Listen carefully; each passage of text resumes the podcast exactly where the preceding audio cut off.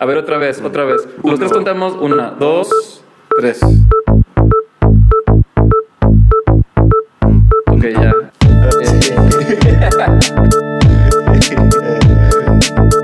Hola, mi nombre es Miguel Melgarejo Y yo soy José de Lavo. y en este programa Ah. sacamos el diseño. Fuera de contexto. Hola Adrián, ¿cómo estás? ¿Qué tal, Miguel? Muy bien, ¿y tú? Eh, muy bien. Estamos aquí con Adrián Marfil, señoras y señores. Hola. Eh, y, y- y quiero decir que hoy, es- hoy, hoy estaba haciendo cuentas. Eh, y estaba viendo, bueno, desde hace cuántos años conozco a Adrián. Y no estoy seguro porque no tengo la fecha exacta. Pero sí creo que han de rondar por ahí de 19 años, 18 años, Te- una cosa así. Te puedo decir que fue a lo fue en el 2004. 2004. Fue en el 2004, o sea, estamos a qué? 16. 16, 16 años de... de- 16 años. O sea, Debo decir también que, que yo te conocía con otro nombre y por gran parte de esos 16 años, no te preocupes, no lo voy a develar al público, No, no, no hay problema. pero no, no. por gran parte de esos 16 años yo te conocí por otro nombre. Hasta ahora me estoy acostumbrando a llamarte Adrián. Gracias. es que, es que Adrián ya es su persona designer, ya es su... Su Pues, persona designer. Fíjate que es el nombre que me pusieron mis papás y dije, bueno, en algún punto lo tengo que respetar o no. Y se Oye, rompió pues, una, una línea. sí. Y tengo otro que está más telenovelesco. ¿Cuál ¿eh? es? ¿Cuál es? Carlos, Carlos Adrián. Carlos Adrián, lo sé todo. Podría ser Charlie. Podría ser Charlie. Sí. Güey, Charlie, Este- Charles. Charlie Boy. Exacto. Pero bueno, para, para las personas que no conocen a Adrián Marfil, Adrián Marfil, entre muchas otras cosas que vamos a estar platicando en este podcast, es, eh, ¿cuál sería tu título? Director, fundador, Pues- eh, líder, crew, crew member, Patrón. Sí, sí a todas. patrón, patrón de los patrones, eh, una de las marcas, diría yo, más importantes de los últimos años en cuestión de diseño de mobiliario. Pero ahorita vamos a llegar a ese punto, no nos apuremos, vamos a llegar a ese Miguel, momento. No nos precipitemos. Vámonos. No nos vámonos precipitemos. Eh, lo que gracias. primero eh, queríamos explorar, Adrián, es, bueno, entendemos, o, o que nos, lo que se nos haría interesante compartir con el público, es, Ah, eh, entendemos que tú vienes de, de una familia que no necesariamente está, digamos, muy cercana al diseño. De hecho, Sí. probablemente algo diametralmente diferente. Nos gustaría que nos compartieras un poco sobre, ajá, cómo fue tu camino, cómo, es que ¿Cómo llegaste fue a esa esta plática? bonita... ¿Cómo es plática de mamá? Pues mira, es interesante, porque obviamente eh, yo vengo de una familia de médicos, ¿ok? En mi familia, en mi familia nuclear, o sea, la más cercana, somos cuatro, de los cuales tres son médicos, ¿no? Y yo toda mi vida yo iba a ser médico, o sea, no era, no era, una, no era una pregunta, era más como, bueno, yo voy para allá, ¿no? Toda mi vida la planeé un poquito hacia entrar a la escuela de medicina porque era lo que yo quería hacer y me gustaba mucho y me sigue gustando un poco el tema. Eh, pero luego llegaron como que, pues unas ondas ahí curiosas que empecé a entender un poquito de diseño. Y de hecho el primer diseñador industrial que conocí fue Miguel. O sea, la, la primera referencia que tuve de que el diseño existe como una profesión fue contigo, Miguel, de hecho. Y después con Héctor. Este, que fue como, güey, ¿se puede ser diseño? ¿Qué es eso? ¿No? Y luego ya cuando me lo intentaban explicar es como, había ciertas explicaciones que eran como muy magnánimas, ¿no? De que son los que hacen todo, todo, lo que pueden, sí, que, ah, wow, ¿qué? ¿Cuántos años tenías cuando, cuando 15, creo, si no estoy, si no estoy equivocado, 15, 16 años tal vez. Entonces, yo me metí a la prepa, a una prepa de acá de Monterrey que, que directamente está muy vinculada para entrar a medicina. O sea, es, es la mejor prepa de la uni, es, es el CIDEB, ¿no? Entonces yo, yo apliqué ahí porque yo pues, iba para medicina, ¿no? O sea, no, no había duda. Y, y luego ya cuando conocí el diseño fue como que, ah, wow, esto está muy interesante. Y, em- y primero estudié diseño gráfico, de hecho.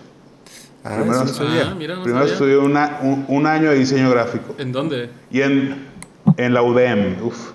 eh, La, la UDEM no es la que ahí hacen el. Tiene ahí su tabao ando y. sí, pero yo llegué, o sea, yo estuve ahí cuando, cuando no había nada de eso. güey. O sea, el plan era muy arcaico. Ahorita como que está bastante mejor, pero cuando yo estaba era una cosa que no, o sea, Y luego llegó un punto donde cuando empecé a racionalizar y dije, bueno, a ver, ¿cuál es el campo del diseñador gráfico? ¿Cuál es el campo del diseño industrial? Y como que empecé a entender un poquito las diferencias y dije, bueno, a la larga creo que va a ser más fácil hacer un salto de, o sea, si, si realmente como que me arrepiento de cambiarme de diseño gráfico, se me hace más fácil el salto de vuelta, ¿no? O sea, aprender las herramientas de modelar 3D y cómo hacer un producto no es tampoco que lo puedas aprender empírico pero a lo mejor aprenderle un poquito más de branding, aprender un poquito más de eh, pues cómo, cómo realmente hacer comunicación gráfica, pues a lo mejor es algo que podrías, pues no sé, ha sido más, ha sido más abierto, ¿no? Este, y por eso me cambié, y me cambié al CEDIM. Y, y de ahí estuve seis semestres en el CEDIM, de diseño industrial, y luego me cambié y me fui, me, me, me fui al, a Barcelona, me fui al IED al Instituto Europeo de Diseño, donde terminé, hice dos años más de diseño de producto y me gradué allá. Sí, cierto. Joder. Sí, pues de, ahí, de, ahí, es donde cotorreas también a, a, bueno, no, no a Mateo, pero pues a banda de también que se lleva con Mateo, ¿ah? Sí, o sea, de Mateo, pues la neta es que técnicamente lo debía haber conocido, pero luego, o sea, nunca pasó. Entonces, pero tenemos un chorro de amigos en común y es bien raro que nunca nos cotorreamos, güey. Mateo, Mateo es Mateo Guarnachia. Ah, o sí. Guarna, El, el Garnachas, ¿no? Que es el, el, el que lleva Cross Cultural Chairs. Que cuando que Adrián, Mateo y yo trabajamos en este proyecto eh, de la silla. Que fue muy chistoso porque cuando íbamos caminando para comer de repente, ah, sí, este, bueno, mira, Mateo, estén en, en, en Barcelona y, y, y, Adrián, yo también. Y de repente así de que, ¡Ah, pero conoces a no sé qué, y ¡pum! Y se hicieron amigos así. Al, estuvo, muy divertido. Estuvo muy chido también ese proyecto, la verdad. O sea, fue de los pocos proyectos como académicos que hemos tomado en los patrones, pero está, estuvo muy chingón, la neta. Pero bueno, me desvío un poco de la pregunta. Pero, final, pero ¿no? regresando, ajá, entonces, este, cuando, cu- cuando estabas en Barcelona, mucha gente pues allá como que se quiere quedar, ¿no? Como que pruebas las mieles del primer mundo. Bueno, ¿Barcelona es primer mundo? Ah, ¿verdad? ¿No es cierto? Pues como, como se- segundo y medio, ¿no? No, no sé. O sea, obviamente pues no es, Es- X, tampoco no queremos ser así. Pero, No, pero no, tú, no, no por- tú- no ¿pero a ti estaba claro regresarte? ¿O, o tú querías como estirar la liga como yo? Me- Güey, yo iba así en plan, o sea, Cristóbal Color inverso, ¿no? O sea, yo quería llegar y quedarme. Ese era mi plan original. Pero la verdad es que, o sea, estuvo muy interesante porque ya cuando te vas y como te alejas un poquito de la cultura o del país o de donde eres, en, o sea, en este caso México, como que empiezas a apreciar y a ver las cosas de una manera distinta, ¿no? Eh, yo, pues me busqué, intenté buscarme la vida ya, ja- jalé en un par de, de despachos, estuvo, o sea, digo, eh, de practicante y tal, pero, pero estuve jalando ya un tiempo y la neta es que la crisis no me permitió quedarme. Claro, es que fue justo cuando... Sí. En, en- ¿en qué año estabas en Barcelona? Yo estuve del 2011 al 2013, que sí fue un poquito ya después de la, de la crisis fuerte. Sí, pero ya es cuando ya estaba el bajón. O sea, ibas a Milán y no había pedas. Estaba muy jodido el tema, ¿no? Entonces, eh, ¿qué tanto está el tema aquí con las maldiciones? Una disculpa. Dale, dale. Muy bien, muy bien. Y volviendo entonces un poco para atrás, yo cuando, cuando estaba entre medicina y diseño, pues al final, este, como me gustaban las dos, pero me gustaba un poco más diseño, y hablé con mis papás y les dije así, que oigan, pues miren, o sea, es- me gusta mucho medicina también y creo que lo podría hacer, creo que podría ser doctor, pero creo también que está este otro lado que me gusta como más y quisiera explorar. Y aparte como que toda la vibra que tiene medicina es muy pesada, güey, o sea, la, la intensidad del compromiso con la carrera es muy, es muy fuerte. Digo que después me terminé dando cuenta que yo tenía esa misma intensidad ahora con diseño, o sea, que la tengo, ¿sabes? O sea, porque pues yo aprendí de mis papás que, o sea, 3 de la mañana estaban de guardia, te paras y vas a trabajar al hospital, ¿no? O sea, es una mentalidad de, pues estás salvando vidas, literal. Entonces, como que mi cultura del trabajo y de cómo hago las cosas se mantuvo, lo cual, lo cual a mí me alegra mucho, o sea, porque terminé teniendo una perspectiva mucho más, eh, digamos, como académica y de trabajo intenso en un campo donde no mucha gente es así. Digo, hay mucha gente que sí, pero... ¿Qué crees que sea eh, que muchos diseñadores como que no, no tienen esta parte, como tú dices, académica? O sea, académica me refiero, o sea, tal vez es más como de investigar un poco más, ¿no? O sea, no nada Sí, más sí. así de, eh, voy a hacer mi dibujo y, ne", y lo mandas a imprimir y ya, está. Sino ¿Qué es lo que tú te refieres cuando hablas como este rollo más académico? Es que inclusive va, va al nivel de, de, tomárselo en serio y a mí me gusta mucho cuando, cuando o sea, llegamos a estas conversaciones pensar en los estereotipos un poco, ¿no? Y cuáles son los estereotipos del diseñador, cuáles son los estereotipos de la gente que, que trabaja, los creativos, ¿no? Y empiezas a ver un patrón en cómo nos describen porque sí verdaderamente está reflejado en, en, la, en la realidad, ¿no? O sea, ustedes se acuerdan cuando estaban en la carrera, ¿cuántos de la carrera se tomaban en serio lo que hacían? Bueno, a lo mejor ustedes en el TEC, pues es un poco más. O sea, Bueno, yo, el CEDIM. yo- yo estoy en la Ibero. Y ahí sí, Ah, bueno. este, pues había de todo, sí. Pero no, la cantidad que pagas por la por la este la inscripción no es equivalente a tu nivel de compromiso. Exacto. Y yo creo que, yo creo que es por Qué eso. elegante lo, lo pusiste. Sí. No, hombre, fue una. O sea, un- qué bonito, qué bonito. Este, y pues eso, o sea, como que al final siento que los que se lo toman en serio en diseño, pues generalmente terminan encontrando también cosas muy interesantes. Este, y pues sí. Entonces yo me fui, me fui a diseño, ¿no? Y, y sí, en, en gran parte también era porque, pues supongo que desde el, desde el, desde el lado acá, o sea, en Monterrey, la- el apellido Marfil está muy relacionado con, el, con, con médicos. Son casi todos mis tíos son médicos, mi abuelito era médico, o sea, como que es toda esta banda de doctores, ¿no? Sería, sería como que de- buenísimo. Sería buenísimo, así que, pues que toda tu familia como que junte una lana, contrate a un arquitecto y hacer un edificio. Y le llamen De la Torre de médicos. Marfil de, de médicos. O una estatua también podría funcionar, ¿eh? este, pues sí, ¿no? Entonces al final, ese, al final también lo un a poco de- obviamente. no hay pedo, güey. Por mí no hay problema.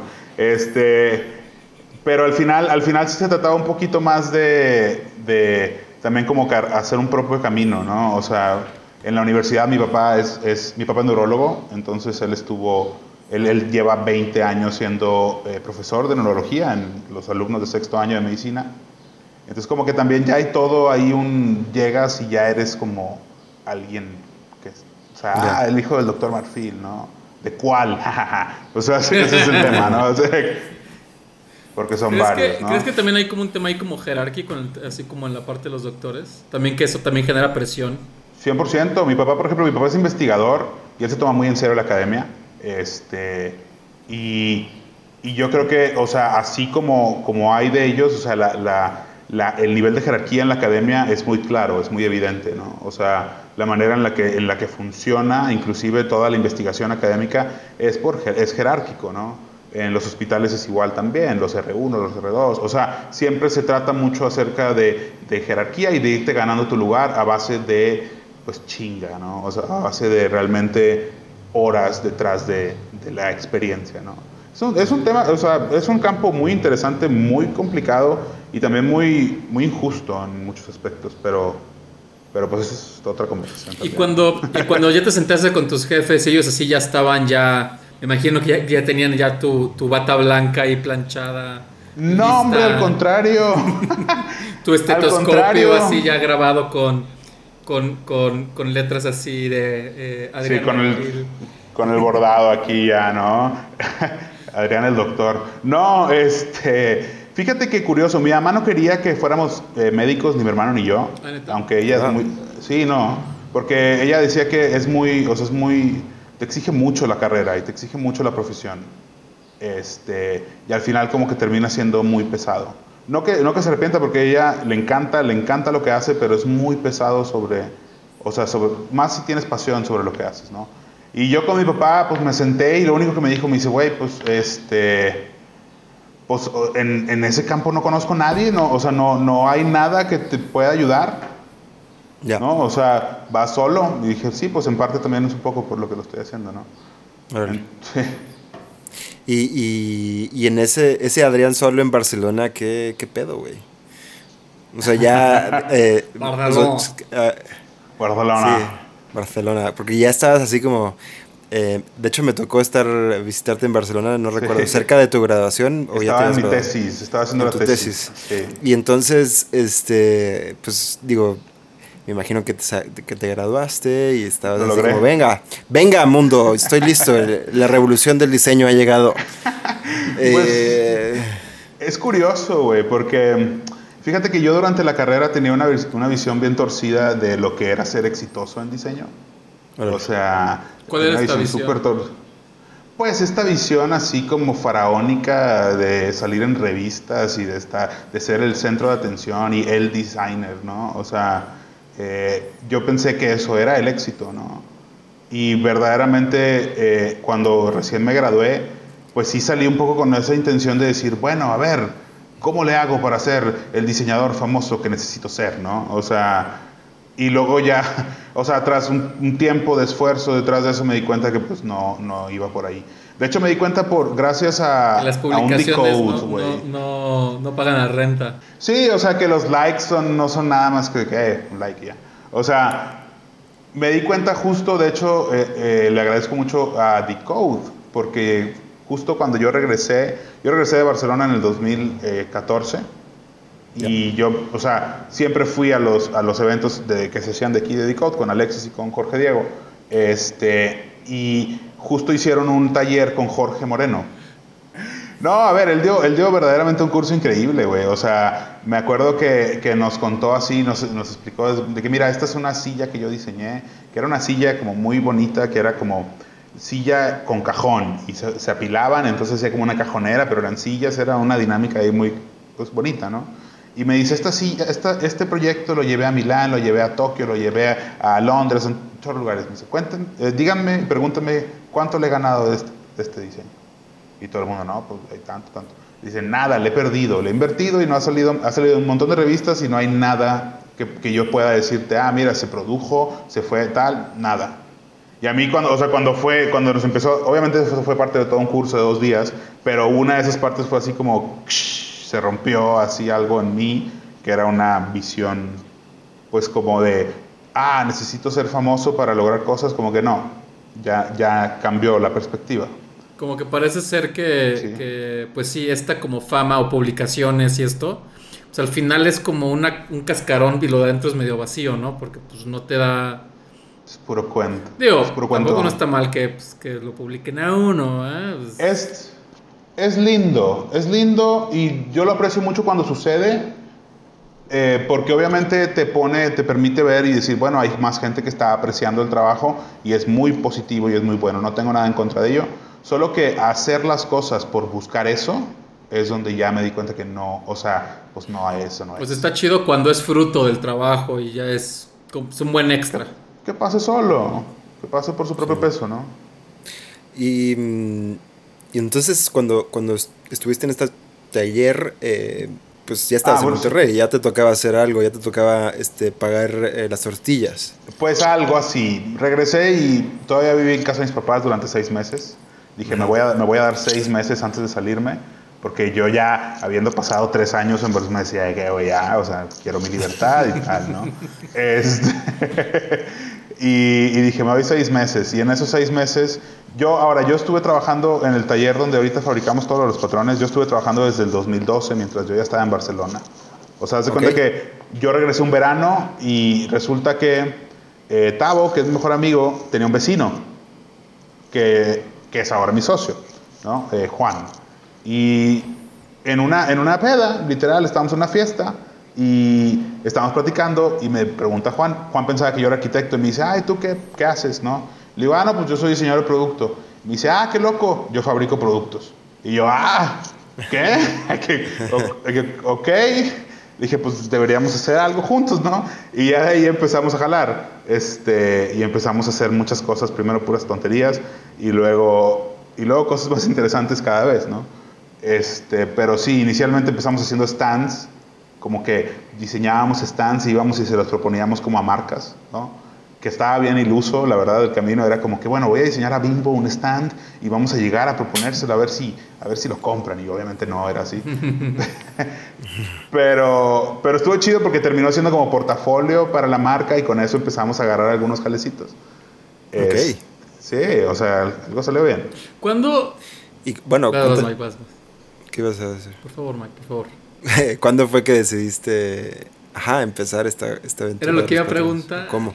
Ah, están en sincronía, muchachos. Siempre. están dentro de este.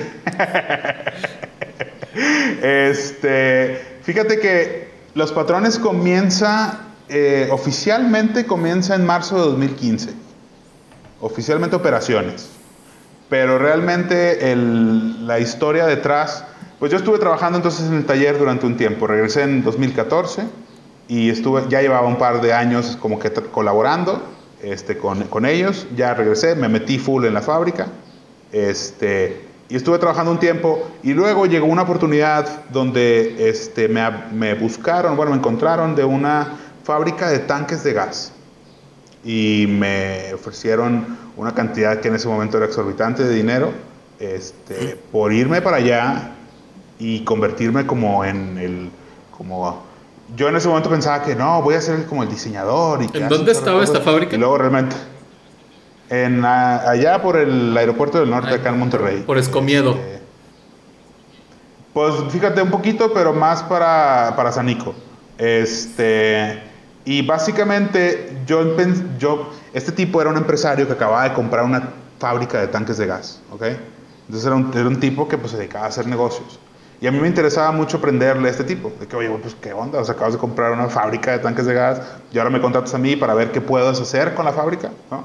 Estaba muy interesante en, en, en papel, ¿no? Entonces me, y me ofrecían un chorro de dinero, entonces era como que, wow, yo tenía un año de graduado, menos de un año de graduado. Entonces era así como que, ah, y me fui, me fui, eh, o sea, por el dinero. Me sentí, ah, después me arrepentí, pero así me fui por, por dinero. Entonces empecé, sí, sí, sí, me sentí, me sentí un poco... Sucio. Pues sí, como traicionado. Sí, sucio. Güey, pero, pero pues el departamento no se iba a pagar solo, güey. Genuino, genuino. Yo quería salirme ya de la casa. Este, entonces, empecé a jalar allá y no duré ni dos meses porque el tipo lo que él quería que yo hiciera era todo. O sea, tú vas a hacer todo lo que se necesite hacer porque yo quiero estar vendiendo un alto volumen y quiero que tú hagas la investigación de mercado, hagas el desarrollo de producto, hagas la gerencia de producción, hagas el contacto de ventas, hagas toda la venta y te encargues de lo lleves tú solo. Eso, eso es muy común, eso es muy común en, en, los empresarios que como que no entienden muy bien como los puestos de investigación y creativos. Sí, el rol. ¿Qué es lo que tú crees que, que, o sea, ¿por qué crees que pase eso? Porque se, se, suena muy sencillo, ¿no? O sea, y también yo, yo le echo la culpa un poco también al, a, los, a los nombres, ¿no? Que ah, eres diseñador de producto, entonces pues puedes hacer diseños de producto, pero pues también como que pues ya que lo estás haciendo gestiona todo lo demás, ¿no? Para que los productos también se vendan y, y como que eres creativo, entonces pues también haz lo de marketing y luego encárgate también de hacer las llamadas y ver, y luego me terminó así, que busca a alguien que, que trabaje en Home Depot, y ¿qué? Eh, güey, o sea no tienes nada, ni siquiera alguien que me pueda apoyar de algún contacto, de algo, no. Y, y el tipo terminaba yendo una vez al mes a la oficina, o sea, lo terminaba yendo dos veces. Y porque sí dos meses. Sí, porque dura dos meses y luego lo mandé así como adiós, güey. Pero, pero lo intenté, diseñé productos, estuve, o sea, estuvo interesante, sí, aprendí mucho, pero para el momento que yo me había ido de con Juan, Juan eh, le cayó a él un proyecto con un arquitecto y, y, le dijo, oye, pues sabes qué, aquí está esta silla y quiero que me hagas tipo, no sé, creo que eran como 20, ¿no? Este, de esta silla, ¿no? Y Juan fue de que, ah, no, pues bueno, este, y la hizo y, y lo cerró el proyecto y le fue súper bien. Y en ese momento a mí me habla y me dice, oye, se me hace que voy a empezar como a hacer un negocio de sillas.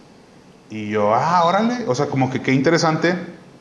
Eh, ¿Y, qué onda? Me dice, quiero que me mandes porfa diseños de sillas, diseñame unas sillas, no seas mala onda, y, yo las produzco y pues chido, ¿no?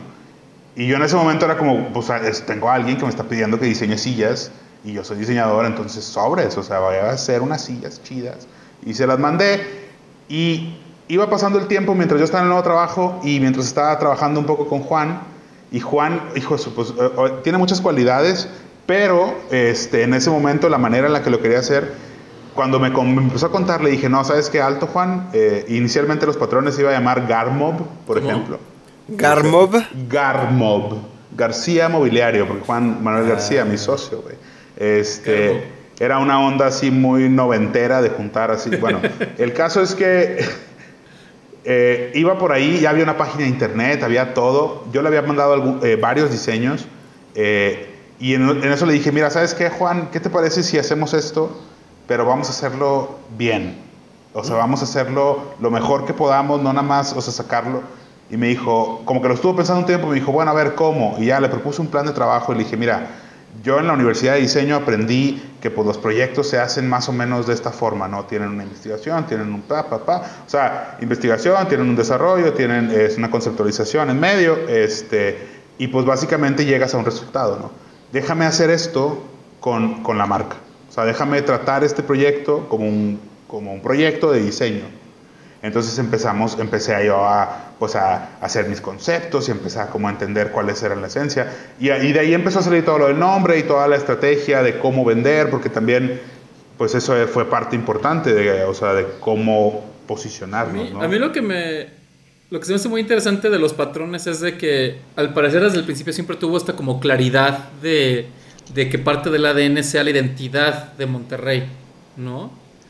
¿Qué, sí. ¿Qué, es lo que nos puedes decir cuando, cuando tuviste este momento eureka de que, güey, no va a ser Gap... Garmop. Sino, si no va a ser, si no va a ser los patrones porque estoy viendo que, no sé, ¿cuál fue como el camino que te llevó a, a como llevarlo por ahí?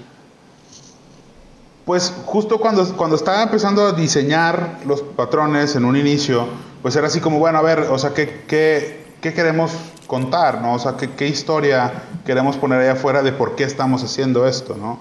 O sea, o una de las preguntas es obviamente aclarando qué sí somos, qué no somos, cuál es la realidad del asunto, un poco el contexto y la investigación, como en diseño donde estableces cómo es el contexto. Acá también hice algo parecido y empecé, me empecé a dar cuenta que pues había cosas bien interesantes de lo que estaba sucediendo y de cómo sucedió todo. O sea, la historia de don Manuel, que es, él es el patrón de verdad. O sea, desde el hecho de que, por ejemplo, no yo no soy el patrón. El pat, o sea, cuando me dicen, ah, tú eres el patrón de los patrones, digo, no, la neta no. O sea, el patrón es, es el que permitió y el que construyó todo para que nosotros pudiéramos hacer lo que estamos haciendo hoy. ¿No? Entonces, toda esta búsqueda al final fue una intención de decir, quiero ser lo más genuino posible y contar la historia lo más real posible, porque está interesante la historia. Obviamente tiene... Historia como, como historia, ¿no? O sea, está muy interesante.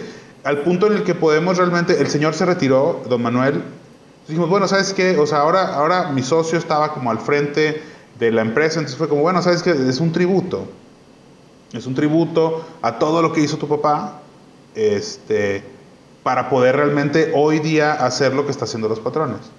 Porque obviamente hay toda una historia detrás de que la empresa donde hacemos las cosas es una fábrica de maquila, ¿no? O sea, eso está desde el 90. Entonces, eh, de hecho toda la historia de Don Manuel está bien curiosa porque él nació en un pueblito de Zacatecas, hijo, o sea, eran nueve hermanos, diez hermanos, súper pobres, pero pobres, o sea, eran muy pobres. Y el Señor desde niño fue que, no, ¿sabes qué? O sea, esto, yo voy a salir adelante, esto no es para mí. Y empezó a jalar, a jalar, a jalar. Se fue, de hecho, de mojado a Estados Unidos un par de veces, donde, donde jalaba ya, lo hacían gerente, o sea, jalaba muy bien. Juntó una lana y se regresó y se compró una camioneta acá. Empezó a trabajar la camioneta, empezó a juntar más y de repente la vendió y de repente tenía un camión, ¿no? Empezó a trabajar el camión y haciendo lo que fuera, lo que fuera, y de repente vendió el camión y tenía un tráiler y empezó a hacer fletes de trailers. Fum, fum, fum. Y de repente compró otro trailer. Y luego otro trailer. De repente tenía seis trailers. Y, los, y estaban en chinga. Y luego se dio cuenta que pues lo de la logística, la neta, sí está, o sea, está bien complicado. Y dijo, ¿sabes qué? Vendió los seis trailers y compró el terreno donde está la fábrica hoy. ¿no? Y wow. empezó, sí, empezó a trabajar, y empezó a trabajar la forja. Y, y, la for y eso fue como en el 90 y en el 94 pues el Telecan y se abrieron las puertas de trabajar con los, con los estadounidenses y, y empezamos a o sea, se empezó a trabajar mucho con empresas americanas que, que ocupaban maquila. Entonces aprendieron a básicamente a maquilar a un volumen eh, mediano alto por un precio muy bajo y con una calidad muy buena.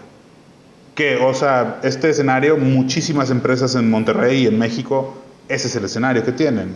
O sea, nosotros no somos particularmente más grandes o más pero, especiales. Pero es lo que me llama la atención porque sí, o sea, si, si tú te das cuenta, muchas de la, mucha de la industria en México se puede catalogar más como o comercializadora o maquilera. pero muy pocos son los que tienen un equipo in-house donde de veras hacen diseño, donde de ver, donde digo, este, que ustedes colaboran con diseñadores también, este, y eso también a mí se me hace muy interesante porque, este, y es algo también que, que, me gustaría que nos platicaras, porque justo los patrones, que tal vez es como una célula que está unida a esta toda infraestructura, por así decirlo, pero pues a través de esa infraestructura, pues ustedes están logrando lo que tradicionalmente en otros contextos se, sucede con industria y diseñadores, ¿no?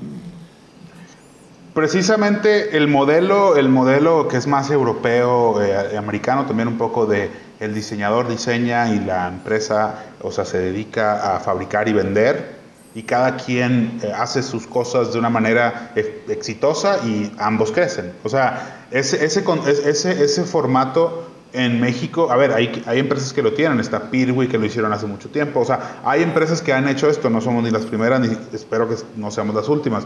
O sea, lo que quiero, a lo que voy es que la idea de poder creértela y decir, bueno, yo ya no solo maquilo, sino ahora hago mis productos y los vendo, es una idea que aterra a muchos empresarios. Versus la versión de, oye, me mandas el plano, yo te lo fabrico, te lo mando y no me vuelvas a hablar. O háblame cuando tengas otra cosa que maquilar pero yo ya no me involucro ni en la venta, ni en el desarrollo, ni en nada de nada, no pago nada de nada. O sea, es una mentalidad mucho más de, pues de maquila, de servicio. Dicen que la maquila pues siempre, siempre va a buscar no tanto la eficiencia, pero pues el precio bajo, ¿no? O sea, yo, yo veo que la maquila es como lo ideal para, o sea, es que no debería de existir maquila, debería existir manufactura automatizada. Pero en lugares con bajo contexto, pues lo que, lo que sucede es personas trabajando como si fueran máquinas. Yo siento que esa es como una manera de ver la maquila, ¿no? Donde para bajar pues el precio, pues tienes que pagarle bien poco a la banda para que produzca, ¿no? Como, pues sí, como país es lo que ofrecemos, o sea, a nivel, a nivel economía, o sea, esa es una de las maneras en las que vendemos el país. Y no digo yo, sino o sea, como México a nivel gobierno, pues eso es el enfoque, ¿no? De que ah, yo te produzco barato para que no lo hagas tú y yo te lo mando y pues eso es básicamente el juego de los países que, que pues tienen realmente mano de obra barata, ¿no? Eh, es complicado. Pero tú has visto un cambio desde que ustedes como los patrones empezaron a, este, a simplemente a tener desarrollo de producto, ¿no? Total, totalmente. De hecho, o sea, hay cambios en todos los niveles, pero está bien interesante ver ahora la... A mí una de las cosas que más me gusta ver es el nivel de como... Eh, de, de, la manera en la que se adueñan eh, la gente de la fábrica de los productos que hacemos, ¿no? O sea, de, la, de que, oye, ¿saben qué? Saben que no se están copiando nada, saben que no es, o sea, que es de nosotros. Entonces se ponen, se ponen muy fuerte la camiseta en ese aspecto. De hecho, ah, o sea, tenemos gente que en sus redes sociales, soldadores y raza, que suben puros muebles de nosotros y de que aquí en la producción y haciendo cosas, o sea, como que están muy orgullosos de poder hacer, porque eso, toda esta gente que trabajaba en maquila, o sea, tienes que hacer 400 de estas diarias y esa es la manera en la que te mido el éxito. Y acá cambia un poco, es de que, oye, pues es que tienes que meterle más cariño. De hecho, eso fue lo más difícil durante... Yo estuve en la fábrica casi que fueron como hasta dos años y medio antes de empezar los patrones aprendiendo primero cómo funcionaba toda, toda la infraestructura, todas las máquinas, todo. Y luego después fueron varios años de convencer a todos en la fábrica de que lo, el proyecto que estábamos haciendo valía la pena, porque nadie confiaba, nadie creía en nosotros. O sea, eso está, sí está interesante. Me interesa mucho como ese contexto que, que, que no sé si conozcan todas las personas que nos están escuchando, pero como ese contexto industria regia, güey. Y tú llegar con el familiar, y tú llegar así como, oye, Don, este... Es que aquí traigo mis diseños, güey. No, eh, o sea, ¿cómo fue todo eso? Deja toda esa parte. Es Don, esto que hizo aquí le quedó mal. y que y tengo 20 años haciendo soldadura y tú crees que eso va a estar mal, nunca se va a soltar. No, no, es que el problema no es que se suelte, o sea, eso es parte, eso tiene que estar a fuerza, tiene que estar bonito aquí. Ah, no, es que no, ustedes son bichiflados. o sea, esa mentalidad sí fue muy difícil de sobrellevar en un principio. Justo, y, fíjate, justo eso iba, porque Monterrey también se tiene esta fama de industria, ¿no?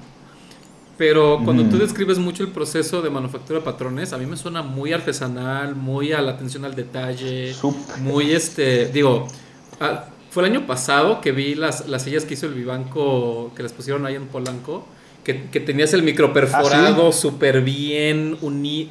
O sea, eso, eso es artesanía, o, o craft, ¿no? Sí, nosotros le llamamos este proceso que es un poco un oxímoron, pero es el, la artesanía industrial, güey.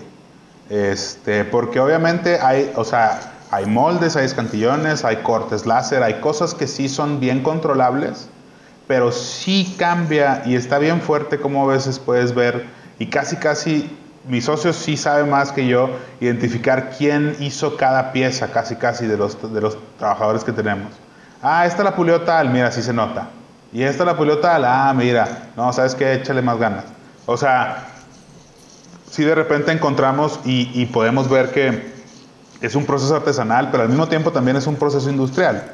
O sea, por eso nosotros solo vendemos mayoreo, entonces ya estás hablando que mínimo son producciones pues de 20, 30 piezas en delante. Entonces ya tienes que mantener una lógica de trabajo. Güey, o sea, tú, tú, este tipo de cosas de, identificar qué artesano lo hizo por la pieza, eso ya me suena ya bien Richard Sennett de The Craftsman.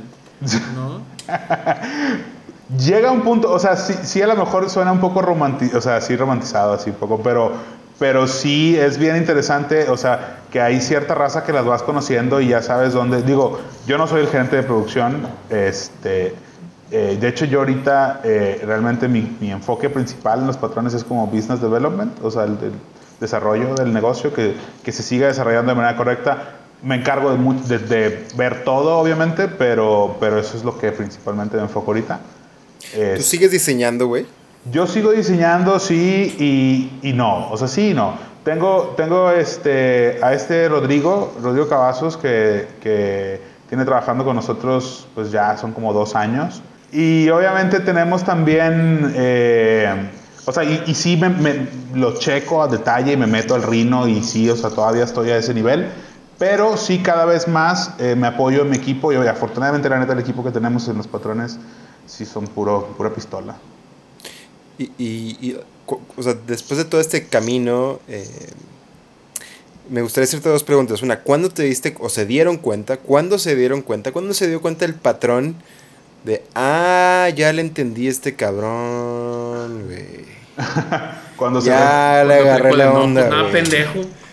Sus papás son doctores, mira. Cuando, cuando cerré el primer proyecto, ahí, ahí Money Talks. O sea, ahí es. Eh, o sea, la realidad, o sea, sí, lo puedo romantizar y sí, que ah, cuando hicimos la mecedora, sí se quedó así, que güey, eso está bien cabrón. Porque sí sucedió. Pero yo creo que cuando de verdad fue, me nos empezaron a tomar en serio, fue cuando cerramos el primer proyecto. Bueno, que fue. ¿Qué fue proyecto? Fue la UR, de hecho. El, el primer proyecto bueno fue la UR. La UR es la Universidad Regiomontana. La Universidad Regiomontana acá en Monterrey, donde participamos de la mano de eh, Güeyes y Cadena y Asociados. Este, participaron mucha gente de diseño de acá de Monterrey, participó Jorge Diego, participaron creo que también, si no me equivoco, eh, Güeyes, Cadena, hubo área raza involucrada, la neta, este, como que estuvieron, la universidad estuvo poniéndose en contacto a través de los despachos, pero con mucha gente que estaba haciendo cosas chidas y ahí nos invitaron, hicimos varias áreas, participamos en varias áreas de mobiliario, este, áreas de cafetería, áreas de exterior, estuvo, estuvo muy interesante el proyecto y fue el primero que fue como que, ah, órale, eh, van en serio ustedes, ¿no? Este, eh, sí. Y este, y ahorita, sí. y ahorita un poquito hablando de, de, de, pues justo, ¿no? Como el primer proyecto de los patrones fue en Monterrey y empiezas también a hablar como de la escena de diseño nos gustaría que también como que nos platicaras, ¿no? Cómo, porque sí, o sea, normalmente en la Ciudad de México pasa como ese centralismo donde están, tal vez donde sucede el abierto, pero pues en Monterrey también están pasando un montón de cosas, ¿no? Sí, no. Bueno, ahorita nada, pero... también iremos para allá. Pero ¿qué tal si nos platicas de, de, todo esto? Porque ya creo que los tres necesitamos un refil, ¿no? Sí, yo, Ando, yo ando seco. Va. Muy bien, va. Pues vámonos, este, por favor, Miguel, si nos das los honores de. Eh, vamos un break. y ahorita volver. y ahorita volvemos. Qué honor, qué honor, qué honor. Pongo pausa, ¿eh? Yo también lo voy a Sí. Eh, ¿Ok? Sí. Pues volvemos a su programa favorito, Fuera de Contexto. Eh, Yeah. Y nos habíamos quedado un poco explorando la realidad de, de los patrones, pero sobre todo también como de la escena regiomontana, que es en donde no nada más operan los patrones, sino también eh, pues lo que un poco de la historia que cuenta la marca, ¿no? Parte del ADN, sí nos- parte nos- del ADN de la Sí. marca es totalmente del noreste. Es Monterrey. Pues es que a varios, a varios niveles, fíjate, a varios niveles realmente intentamos representar esta parte de Monterrey desde el punto de vista inclusive de materialidad y de sostenibilidad. Pues, o sea, el 85% de los materiales que utilizamos, que es acero, se fabrica a menos de 30 kilómetros de la fábrica, ¿no? Eh, desde, desde esa perspectiva de Monterrey es una ciudad que el acero ha estado en su historia pues realmente la fundidora dejó una huella grandísima en la ciudad. A este día todavía vas al parque y pues sí es como nuestra historia, ¿no? Tenemos, un, tenemos una historia industrial. Y pues desde esa perspectiva los patrones también intentan como realzar y embellecer eso. O sea, que oye, pues... De hecho, una, una de las como máximas es que no intentamos como ser nadie más, no, no ponemos eh, eh, las fotos en inglés, porque aquí en Monterrey se, se estila mucho querer ser gringo, este, sí se estila mucho querer ser americanos. Y la neta es que creo que es parte, obviamente estamos muy cerca de Estados Unidos y es parte como de, de quiénes somos un poco, pero creo que también el abrazar qué sucede aquí y qué está pasando aquí es cada vez más importante para poder realmente darle una, una identidad más fuerte a Monterrey. O sea, nunca se van a poner The Patrons. Sí, The Patrons. Sí, no, la neta. Mira, fíjate que en Los algún Patronis. punto. Los Patronias. En algún punto intentamos, o sea, porque los patrones es un doble juego también, o sea, este, los patrones, y luego todas las sillas, el juego de varillas genera muchos patrones, ¿no? Patterns. Entonces, ese- es- siempre ha existido esa dualidad y yo les llamo a veces que los patrones de jefes es la parte industrial y de patterns o los patrones de visuales es la parte de diseño y convergen las dos como en ese punto, ¿no? Oye, Este, ¿y, y para ti ha sido un problema o un reto como llegar a otras partes de México, por ejemplo, la Ciudad de México, siendo de Monterrey? Nada, cero. Bueno, o sea, le echamos muchas ganas, entonces, o sea, al mismo tiempo, supongo que ha sido problemático, pero ha sido más trabajo. O sea, tú, todo lo que presentamos lo presentamos en Ciudad de México. O sea, todo, to- todas las propuestas, todo lo que llevamos, pues el, el público más receptor está allá. Aquí en Monterrey hay mucha gente que, nos, que, que le gusta y nos sigue mucho, Ajá. pero en sí, en sí como para decir voy a presentar un producto, voy a presentar algo y quiero que tenga un impacto, en Monterrey no se logra tanto. ¿Por qué? Porque no hay, no hay escaparates eh, adecuados. Estaba el, más adecuado pudo haber sido Decode, que de igual forma no es un escaparate para marcas, es un escaparate para la academia. Este, y fuera de eso tienes eventos pues que son muy poquiteros, muy eh, poca, digamos, perspectiva de diseño y más perspectiva de negocio.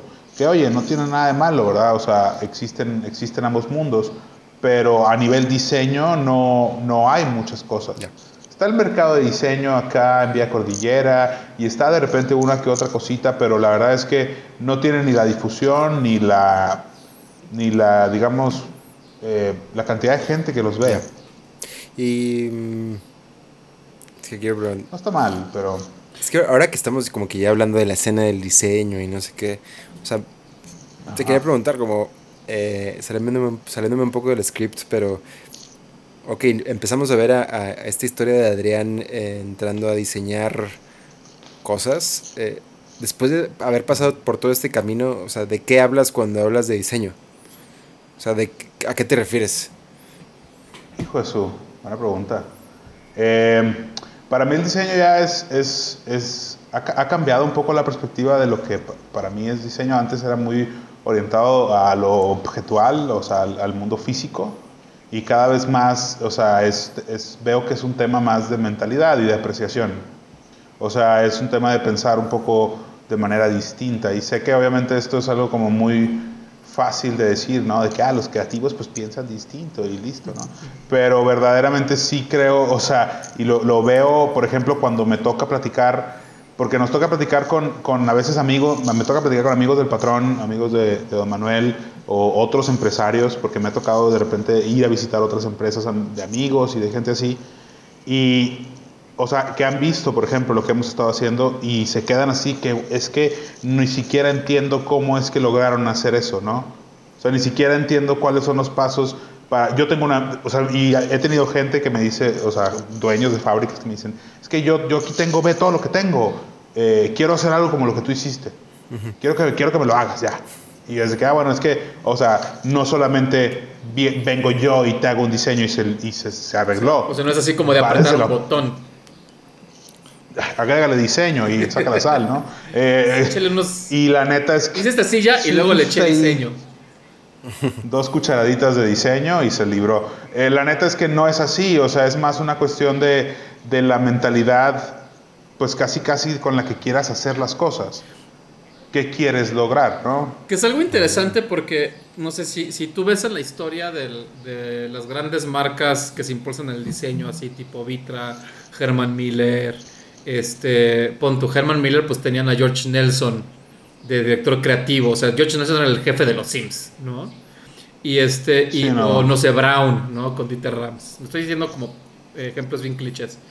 Pero ellos, ellos eran así como de, claro, necesitamos un equipo de diseño y este vato este, le, damos toda nuestra confianza para que se aloque y, y, y haga esto.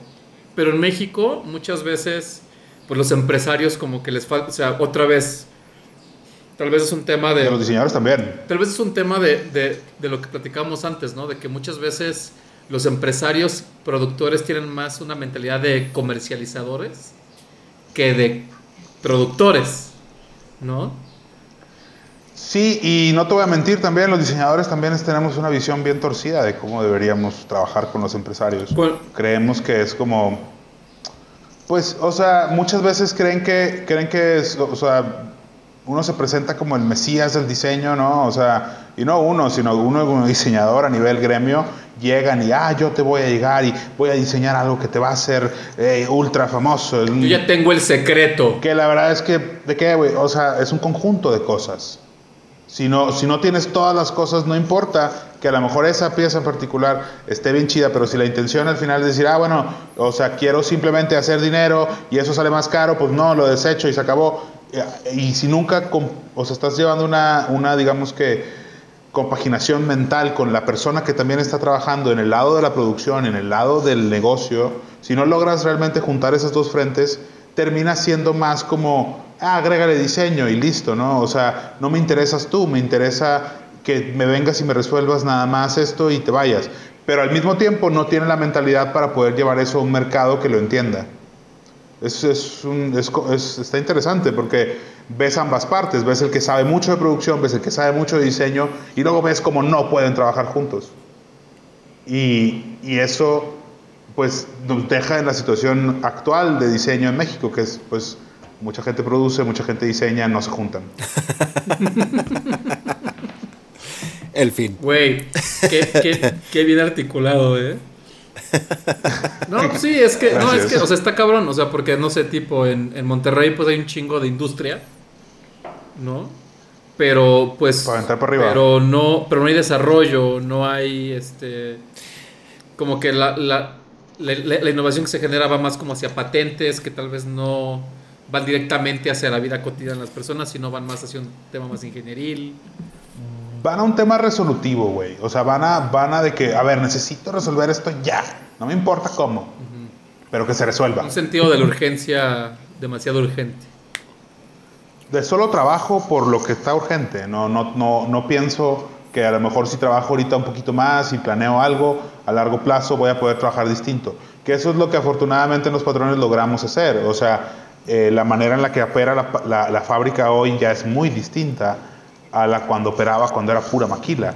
Y eso ha sido gracias a, los esfuerzos que hemos logrado hacer. ¿Cuáles crees que han sido las, como esas diferencias que antes, o sea, como cosas, como cambios positivos que ya, que no es tan maquiloso, ahora que es más design driven, que han hecho en la fábrica?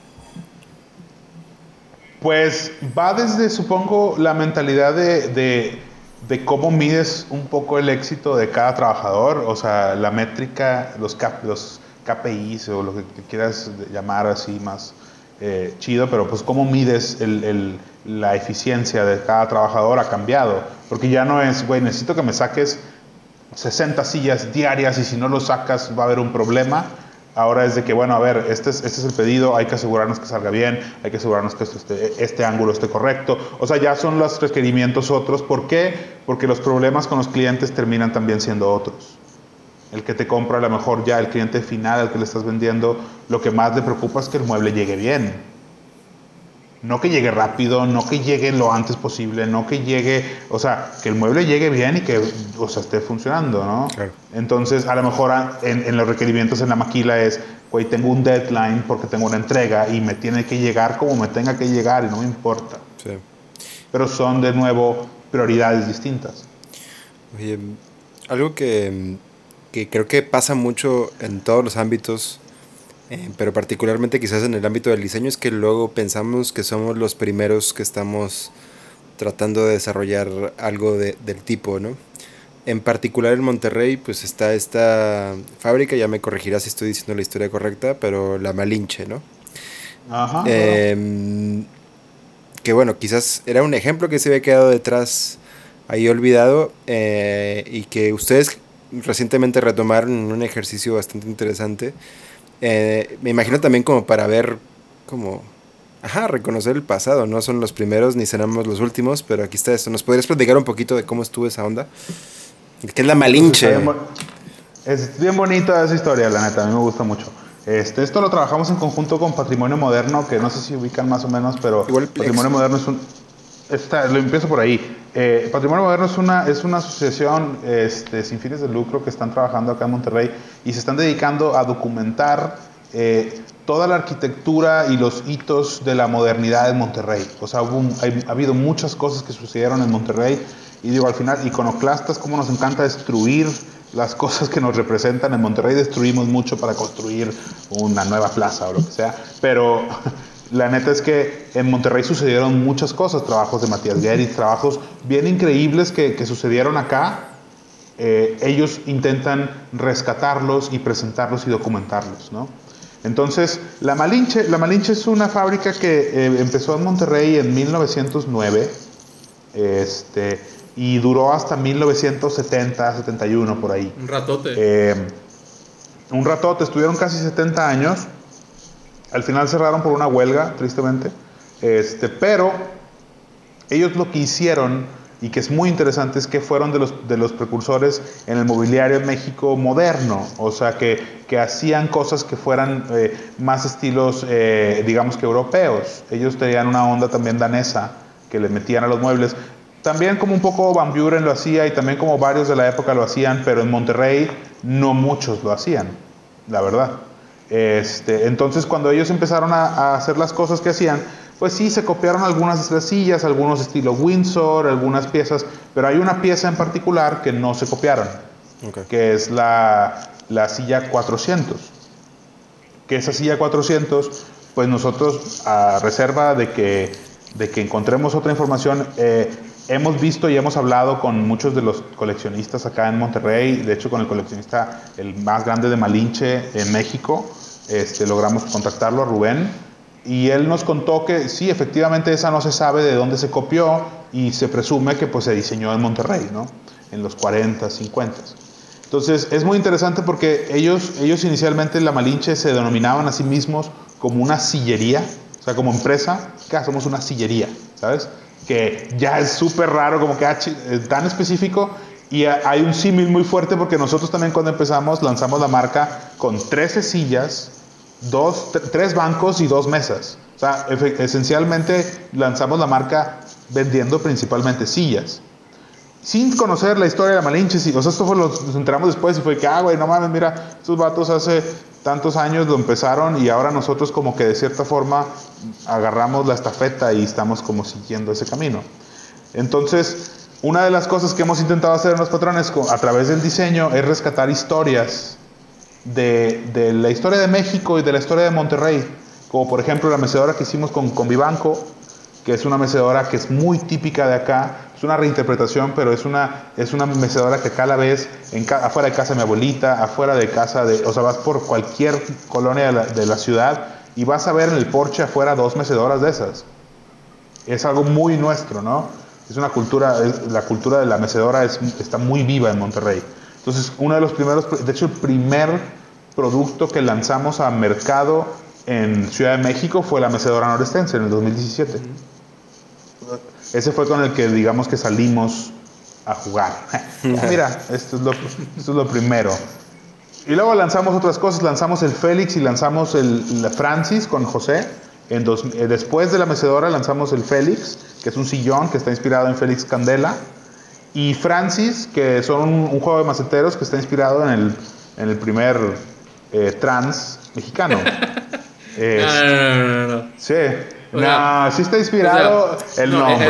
es, que, es que, a ver, ahí les voy a contar la historia. Lo que pasa es de que cuando, cuando yo le dije a Adrián, oye, pues vamos a hacer algo, este, como que nosotros como que platicamos a ver, pues, qué, qué tipología, pues, estaría chido hacer para también como hacer algo diferente. Y este, hicimos una investigación y nos dimos cuenta que a lo mejor eran las, las macetas. Y ya fue todo el relajo, hicimos las macetas, quedaron bien bonitas. Y luego este, Adrián me manda así un WhatsApp así de, güey, hay que ponerles nombre. Y yo así como de, ok, pero me dijo, no, no, no, pero tiene que ser el nombre de un, de un mexicano ilustre. Y yo así como, pues en la madre, güey, o sea, pues, una, no sé qué, o sea, es una maceta, pero, pero no sé, o sea, si es vato o mujer. Entonces dije, güey, pues eh, googleé cuál es el transvesti más ilustre de, de, de, de México y me salió Francis. Y dije, güey, macetero Francis, güey, porque pues es como un objeto que no tiene género. O tiene o, depende de la situación va cambiando el género, ¿no? De hecho, o sea, interrumpo los que los que conocen el diseño, está hecho de tres piezas y este lo que el argumento inicial era de que bueno, pues es que güey, lo puedes vestir y se puede ver súper femenino o lo puedes cambiar los colores y se puede ver súper masculino. Pues esencialmente teniendo esa, esa, esa historia, ¿no? Entonces, o sea, así con los productos intentamos como de cierta forma rescatar, no muy evidente, no es la historia principal, no es como, ah, hicimos todo por realzar esta historia, sino simplemente como, hey, pues estamos intentando que tenga significado las cosas que hacemos, ¿no? Ya. Eh, ¿Significado para quién? Pues para nosotros. Y lo que hicimos con la Malinche fue realmente tomar, eh, si, si, habláramos en diseño, tomar el concepto que ellos tenían al diseñar esa, esa silla, que básicamente era una silla para cantinas, era una silla, porque lo que hizo la Malinche muy inteligentemente es que se alió eh, con la cervecería y básicamente la cervecería llegaba con un bar, tú vas a abrir un bar, bueno, yo te pongo los muebles y te pongo la cheve y tú vendes mi cheve. Y los muebles que se vendían en Monterrey eran los de la Malinche. De hecho, se hizo tan famosa por eso, porque todas las cantinas tenían sillas Malinche. De hecho, ahorita ya son de coleccionista. si tú vas a, a, este teatro espectacular que está en Guanajuato, no, no recuerdo cómo se llama. Ajá. ¿Juárez? No. Tiene malinches. Este, todas las sillas. me mandaron la foto. Todas las sillas son malinche. Las, las, sí. no, no las butacas, sí. pero las sillas. Sí. En el Rosetta, en Ciudad de México, todas las sillas son malinche. Sí. Acá en Monterrey, en la Nacional, en, varios, en el Mirador, en varios son Pero son de, de, que, de colección. Ahorita, el día de hoy, son de coleccionista. Este, son de coleccionista y las vende mucha gente porque sí son, o sea, fabricaron mucho. Y de hecho se llamaba la Malinche, bueno, no sé si por eso, pero ellos utilizaban una madera que era de olmo americano, que hoy en día ya no la encuentras en México, pero ellos importaban la madera de Estados Unidos. Este olmo americano era sumamente duro y por eso eran, eran tan reconocidas, porque aguantaban un montón. Aguantaban el sillazo del, del cantinazo. Eran los de los bares. Exacto. Eran las de los bares. Y además ¿sí? todas estaban brandeadas, ¿no? Todas tenían abajo un sello así psh, con calor. Y está, está muy lindo eso. Y bueno, para cerrar el tema de la Malinche, nosotros pues básicamente agarramos el concepto de lo que querían hacer y lo interpretamos desde la esquina de los patrones. Decimos, bueno, vamos a hacer una silla cantinera, vamos a hacer una silla que sea un tributo, pero no realmente una reinterpretación, no es el mismo diseño, sino es como la misma intención que tenían ellos, vamos a tenerla nosotros y vamos a llegar a un resultado. Y ese lo logramos presentar en el Abierto Mexicano de Diseño, en el Museo, en el Museo de Arte. El Munal. Museo Nacional de Arte. Que, que es súper lindo porque. Y es también algo como padre de las marcas. que no nada más hacen productos, pero también son plataformas culturales, donde ustedes a través de, de, diseño, pero también de investigación y de colaboraciones chidas, también aportan a la cultura eh, del diseño en México, que a mí se me hace espectacular, la verdad. Gracias, la neta lo intentamos. sí. Oye, güey, y hablamos, por ejemplo, de, de, lo que había pasado con la Malinche. Ahora, bueno, el elefante, eh, ¿cómo se dice? ¿El elefante rosa? ¿El elefante blanco? ¿El elefante? Sí, sí. El, elefante. La conversación incómoda. ¿Qué pedo con el COVID, cabrón? O sea, ¿cómo, qué, qué, ha pasado con los patrones, güey? O sea, eh, ¿qué, ¿cómo afecta a una empresa de ese tipo? Ha afectado de una manera considerable, pero afortunadamente, o sea, nosotros en un principio, eh, pues digo, yo vengo de familia de médicos, yo, yo sí me tomé muy, muy en serio eh, toda esta situación, porque obviamente la información que tenía, pues era como un poco de primera mano. Eh, y la neta es que sí cerramos un tiempo, y luego, o sea, cerramos, fueron como dos semanas cuando estaba eh, toda la psicosis, hace un par de, eh, pues casi como un mes y mes y medio. Perdón. Y lo, cerramos un tiempo, pero luego eh, empezamos a investigar, así que bueno, ¿sabes qué? ¿Cuáles son las, los, la manera de trabajar? O sea, si vamos a trabajar. Nosotros tenemos una planta de 1400 metros cuadrados y tenemos aproximadamente como veintitantos trabajadores. Entonces, lo primero que fue que, bueno, si vamos a regresar, vamos a espaciar a todos. Obviamente, vamos, o sea, todo el tema de, sanitizar y del, antibacterial. Implementamos un sistema de transporte para todos los trabajadores para que no tuvieran que tomar el transporte público. Este, implementamos también, o sea, estamos sanitizando con cloro en la mañana y en la noche todas las máquinas, los pasillos principales.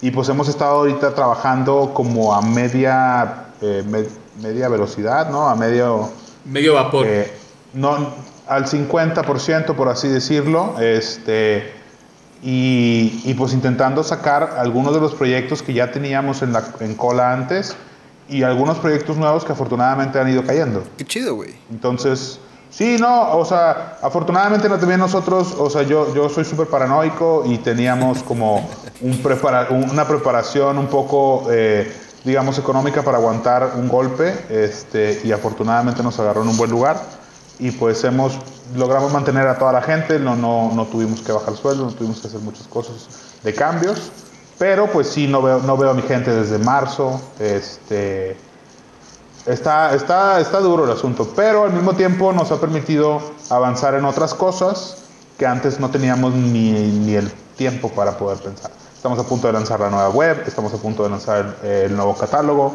estamos, estamos haciendo una colaboración con eh, Raido, que es un estudio de acá de Monterrey que son muy buenos. Este, también estamos trabajando con... O sea, bueno... diseñadores gráficos y web muy chingones. Este, Media. Eh, con, ellos nos están, nos están haciendo la página web y nos están ayudando también con el catálogo. Estamos, estamos ahorita, por ejemplo, documentando, aprovechamos que ahorita no hay nadie y hay un, hay un despacho acá fotográfico que se llama The Raws, como crudo, tipo como las fotos, eh, que ellos nos están ayudando ahorita a documentar un chorro de proyectos que nunca tuvimos el tiempo de documentar.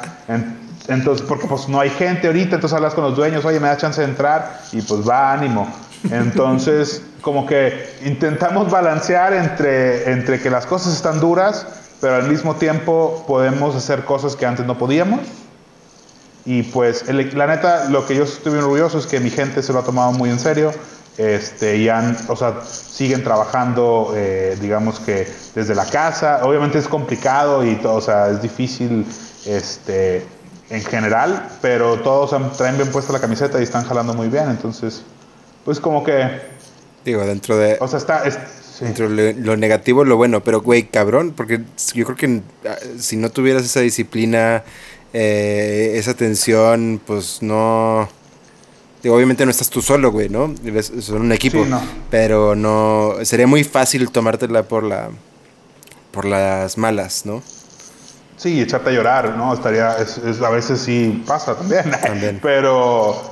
Pero al mismo tiempo dices, bueno, o sea, tenemos con qué seguir, hay proyectos que estamos cerrando, hay prospectos, o sea, porque luego hay gente que porque no sé si a nosotros nos cae en el mismo perfil de clientes que a todas las empresas de diseño así en México, porque a veces nos toca a nosotros perfil de gente, pues verdaderamente bien, bien horribles, este, o sea, gente, Sí, o sea, no todos, no todos, pero obviamente nadie de diseño ni arquitectos caen en ese ámbito, sino más, me refiero a gente que es de que picuda, hay gente que es, es, gacha, hay gente que quiere, o sea, sacarte a lo mejor provecho de cualquier forma. Y nos toca también que esa gente pues nos compra porque, porque tenemos muy buen diseño, tenemos muy buen precio, entonces terminamos siendo como una muy buena opción para banda que estaba en ese, en ese ámbito. que, o sea, igual... Pero, la, pero la industria del interiorismo en México es ruda.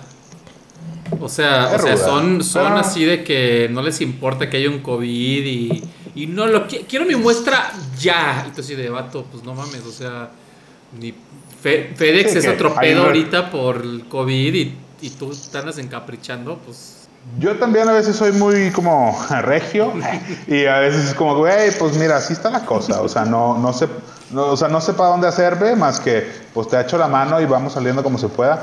Pero mucha de esa gente son, son gente, los, los que son, como les digo, horribles de repente, es gente que es muy colmilluda y quiere sacarle como ventaja a cualquier situación.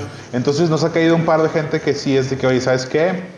pues yo quiero estar listo para cuando esto se acabe, estar al 100. Entonces quiero entrar ahorita y quiero que ya estén los muebles y quiero que produzcan. Ah, bueno, pues va. O sea, que le apuestan a, la crisis y a que ellos van a ganar después. Y lo cual está muy bien, pero también de repente, pues si me vale, me vale si estás, pues si hay alerta roja o lo que sea, pues. y un, un poco hablando así como de los malos clientes, hay un montón de, de repente de diseñadores jóvenes que pues por la desesperación de empezar una venta, de, de, poner su, su o, de obtener reconocimiento porque el proyecto es con alguien relevante, pues acaban siendo aprovechados. ¿Qué, les dirías a, esta banda así de, o sea, como qué consejo les darías? Hijo de su, a la banda, a los diseñadores que están de que desesperados por cerrar cosas. Ajá. Básicamente. Hijo de su, la neta sí está bien complicado. O sea, si puedes hacer algo y está en tu, está en tu poder para, para, ayudar a cerrar esas cosas, yo diría que es momento de hacerlo, pero al mismo tiempo, o sea, arriesgar, o sea, estar de más puede ir muy mal a largo plazo también. O sea, estar como de que demasiado sobre puede ser difícil. Ahora, entiendo que nosotros, o sea, somos una, o somos una empresa de la rama creativa muy particular porque la manera en la que lidiamos con clientes es muy distinta a, la que, a lo que otros despachos de puramente diseño, porque nosotros al final somos tangibles, somos un mueble, ¿no? Eh, hay gente que al final eh, son más intangibles, es una presentación o es más un, un discurso, ¿no? Y, y, pues en ese aspecto sí creo que las cosas están muy difíciles para más ese lado, porque la gente ahorita no está invirtiendo en, o sea, invierten en cosas tangibles, en, en intangibles es un poco más complejo. Ya. Oye, güey, y este... Mm, ¿Y en qué más has andado, cabrón? Ahorita en este tiempo de. Ya, ya, ya, hablamos como una hora y media de diseño, de muebles, güey, de uno fierros. Una hora diez. Todavía no, no ha sido el, el, el episodio más largo, ¿eh? no. Ah, no. No, y, y, vamos por el récord. Vamos por el récord, vamos con todo, vamos por todo. Güey. Pues mira, está interesante. He estado haciendo varias cosas. Eh, he estado arreglando mi casa bastante. huevo? Eh, he estado arreglando mi casa un poquito. Eh, he estado también eh, trabajando curiosamente con, con, mi mejor amigo que es comediante. Le, hemos estado haciendo como, pues yo le llamo como diseñar comedia, güey. Este, es, es, algo, es algo como muy interesante.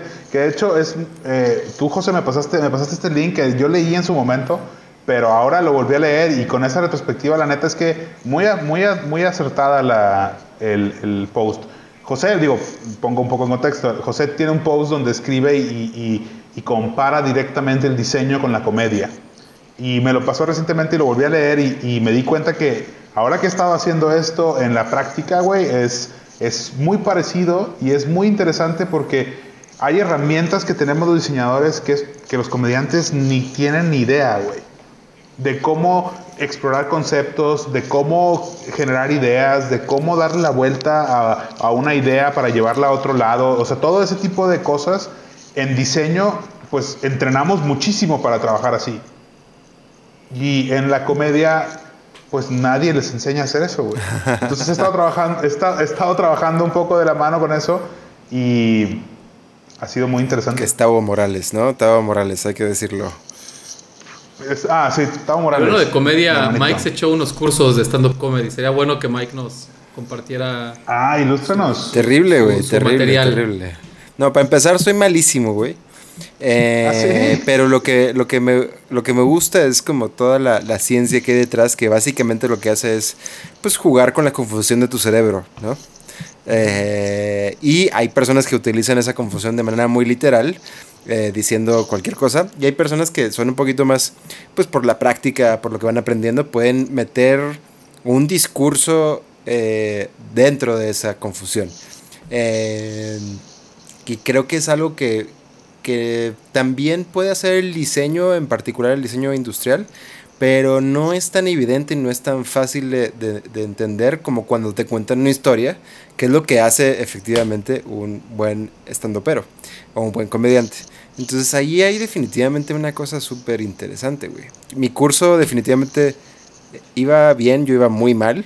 Eh, se, se- se terminó por el COVID eh, y después este güey le valió madre. Saludos. ¿A quién? a- ¿Con quién tomaste el curso? ¿Cómo se llama este cabrón? Este gordo feo, güey. ¿Cómo se llama? ¿El Gus? No, Don. Mm, Se me olvidó su nombre, qué bueno, güey. Está bien. No, no le, no, le, no le vamos a dar promoción. No, no, no. Bueno, bueno, yo, yo una vez intenté hacer comedia y me fue de la verga. serio? Traumático, traumático, así de que. Oye, sí leí que te deprimiste y la madre, sí, ¿no? güey. O sea, yo, yo leía libros, güey, de cómo hacer stand-up comedy y, y consumí un chi- O sea, era como un- lo que le llaman el comedy nerd. Y pues me paré ahí enfrente y pues no di el ancho, cabrón. Pero ibas con la rutina súper preparada. Pues según yo sí, pero me apanicó es que, no, que la gente no se riera. Hijo, eso sí, Y, es y- duro. y además, A mí, yo no, me- yo no me subo, pero. además, pero sí he visto. uno de mis mejores amigos de toda la vida de la carrera, como que, o sea, porque invité un chingo de cuates, primer error, a ir a un open, Sí, claro, a un- a un paleros. open mic. Pal- Y este, Paleros. y este, que, que son los que te, ¿A dónde fuiste? güey, hay el, Es que ya no existe. hace güey. un chingo, eh, había este lugar que se llamaba El Sena. Que es, Ok. es donde estaba Macolén. Ahí eh, en, en la calle donde está mi estudio, en la San Miguel Chapultepec, en Protección Tagle, Ajá. está este como imprenta risográfica, o digo, no sé ahorita por cómo está con, por el COVID. Y en, con- y, en, y en la misma cuadra estaba este como cafetería que se llamaba El Sena, que luego fue un restaurante. O sea, güey, estoy hablando hace como cinco años. Y este, y Ok. llamaban open mics, y yo dije, güey, pues voy a hacer mi open mic. Pero ya sabes, ¿no? O sea, este momento fue antes de que andaba, de, de que saliera con mi esposa, entonces, pues invitabas así, pues como bandilla y que, pues to- todo mal.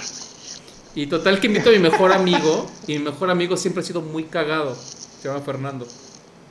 Y el güey empezó así de que, ah, pues el güey así como que, según no estaba planeado, Se subió. se, se subió y así, y arrasó el cabrón, güey. Habló de cuando. Mató. Habló cuando le dio diarrea, güey. Y este, y como 15 minutos hablando de cuando le dio diarrea y todo el mundo cagado. Yo así como de verga. Y yo así de que neta a- a- acabé mi rutina entre comillas como a la mitad porque pues ya no podía más. Y Te pues, bajaste. eh, pues, me bajé, güey, y pues uno, uno se da cuenta cuando, cuando uno, cuando eres fan, hay, hay- hay que quedarse como fan, Sí. ¿no? O sea, es como, Sí. está chido. A ver, pero creciste al haber Ah, hecho güey, eso. crecí O sea, durísimo, o sea, dolió, güey, dolió. O sea, sí, sí, sí. Pero sí, pero sí, sí, sí. Digo, si, es- si eso es crecer, pues yo creo que sí, ¿verdad? Pero estuvo feo. ¿Y, y a dónde va este pedo con Tavo, güey? O sea, ¿le ves futuro? ¿Te estás divirtiendo? ¿Le ves? ¿Estás aprendiendo cosas de alguna manera? ¿Qué pedo? Güey, está, está muy cabrón, la neta está bien interesante. Yo siento que estoy aprendiendo muchas cosas, porque eh, ahora con la pandemia, o sea, yo, yo me uní cuando empezó el tema de la pandemia, porque obviamente la vida del comediante normalmente es hacer shows en bares, en teatros, en, en lugares, ¿no? Y pues ese es, ese es el tema, o sea, así es como normalmente se gana la vida, haces shows. Entonces separaron los shows y fue como, güey, pues, o sea, se acabó todo. Entonces me, me, me, me echó una llamada, Tao, me dijo, oye, pues, ¿sabes qué? O sea, estoy como con toda esta situación, no sé muy bien qué hacer. Le dije, bueno, ¿sabes qué? Déjame te echo la mano, vamos a, vamos a ver qué onda. Ya con él, o sea, yo, yo le he ayudado mucho en su carrera, los, los videos que tiene, las muchas de las cosas yo voy y grabo. A mí me gusta, yo tengo mi cámara, me gusta grabar, me gusta tomar fotos. Este, y, y siempre le como lo he apoyado a lo largo de, la- de- tiene cinco años de carrera. Este, y siempre como lo he ido apoyando, pero nunca realmente me he metido a un nivel de, de jale. Y esto, pues en esta pandemia me he metido un poco a eso y ha estado bien interesante. La neta, o sea, la gente, si, si hay gente que se mete a ver a Tavo, eh, de entrada, o sea, está, está transgresor un poco. Sí, sí, sí. Entonces, entonces, o sea, vayan con, un, o sea, con una idea de que es, es transgresor. Está chistoso, a mí, a mí se me hace chistoso, no todo el mundo le gusta y es válido, creo que eso es esencial en el stand-up, que no todo el mundo sea fan. Pero, este, pero sí está bien interesante analizar chistes y ver cómo trabajan los comediantes y luego intentar decir, bueno, ¿sabes qué? A ver, voy a aplicar estas técnicas de diseño y ni siquiera técnicas a nivel como muy complejo, ¿sabes? O sea, hay veces que es de que, bueno, vamos a hacer investigación y de que, ah, bueno, o sea, vamos a hacer como a buscar ideas y, bueno, ¿sabes qué? De que fly on the wall, vamos acá y vamos a ponernos aquí y observar y vamos a utilizar así como cosas así a nivel bien básico de investigación de diseño, pero que estos vatos no están acostumbrados a nunca hacer y cuando los pones a hacer esas cosas, o sea, la mente está ahí. Solamente cuando les pones la tarea es como, ah, órale, y encuentran cosas y empiezan a trabajar y es como jalar el hilo, ¿no? Ya. Entonces, está raro, es como design management, pero de comedia, güey. O- No sé, o sea, está, está raro, pero está divertido, güey. Eso está, eso está chido. Y hacemos shows en línea. Últimamente hemos estado haciendo shows en línea. Este, y bien, O la sea, neta, pero, pero tú sea, lo- o sea, pero tú le ayudas a decirle, mira este chiste, vamos a meterle más así human center design este chiste o qué pedo. Fíjate que no, es más un poco de, de construcción. ¿eh? No- Normalmente este güey llega y ya tiene chistes o tiene premisas, ¿no? Y yo, lo que yo hago es que, pues normalmente, eh, supongo que si lo tuviera que traducir al diseño, es como llegar y ver un sketch y luego decir, ¿sabes qué? No, vámonos tres pasos para atrás y hagamos vamos a entender el hagamos concepto. experimento. Mike tiene un montón de premisas por ahí. Que una, que Ok, su me platicó. güey. pero chistes. Sí, sí, sí. Ni sí, me sí. acuerdo. Cuéntame un chiste. Ni me acuerdo, güey. ¿Cómo no, Mike? Ahí tenías varios. No, si los hice hace tres meses, güey. Saca los chistes. no, a ver. O sea, al final imagínate, llega, cuenta un chiste y lo que yo hago normalmente es decir, ah, bueno, va, entiendo. Y, y en diseño sería como, aquí está este sketch. Y es verlo y decir, bueno, vámonos tres pasos o cuatro pasos para atrás y vamos a entender cuál es el concepto que llevó a este sketch. ¿Ok? Y una vez que entendemos ese concepto, vamos a entender en qué contexto existe ese concepto y qué otros caminos para llegar a esa misma solución existen. Porque- que es muy parecido al diseño. En el diseño como en la comedia, cuando se te ocurre algo cagado, dices, güey, aquí hay algo. Y tal vez no Sí. sabes cómo desenmarañarlo, pero dices, güey, aquí, aquí hay Sí. algo interesante, ¿no? Por, ejem- por ejemplo, voy a voy a hacer un ejemplo de lo que estaba trabajando con Tavo.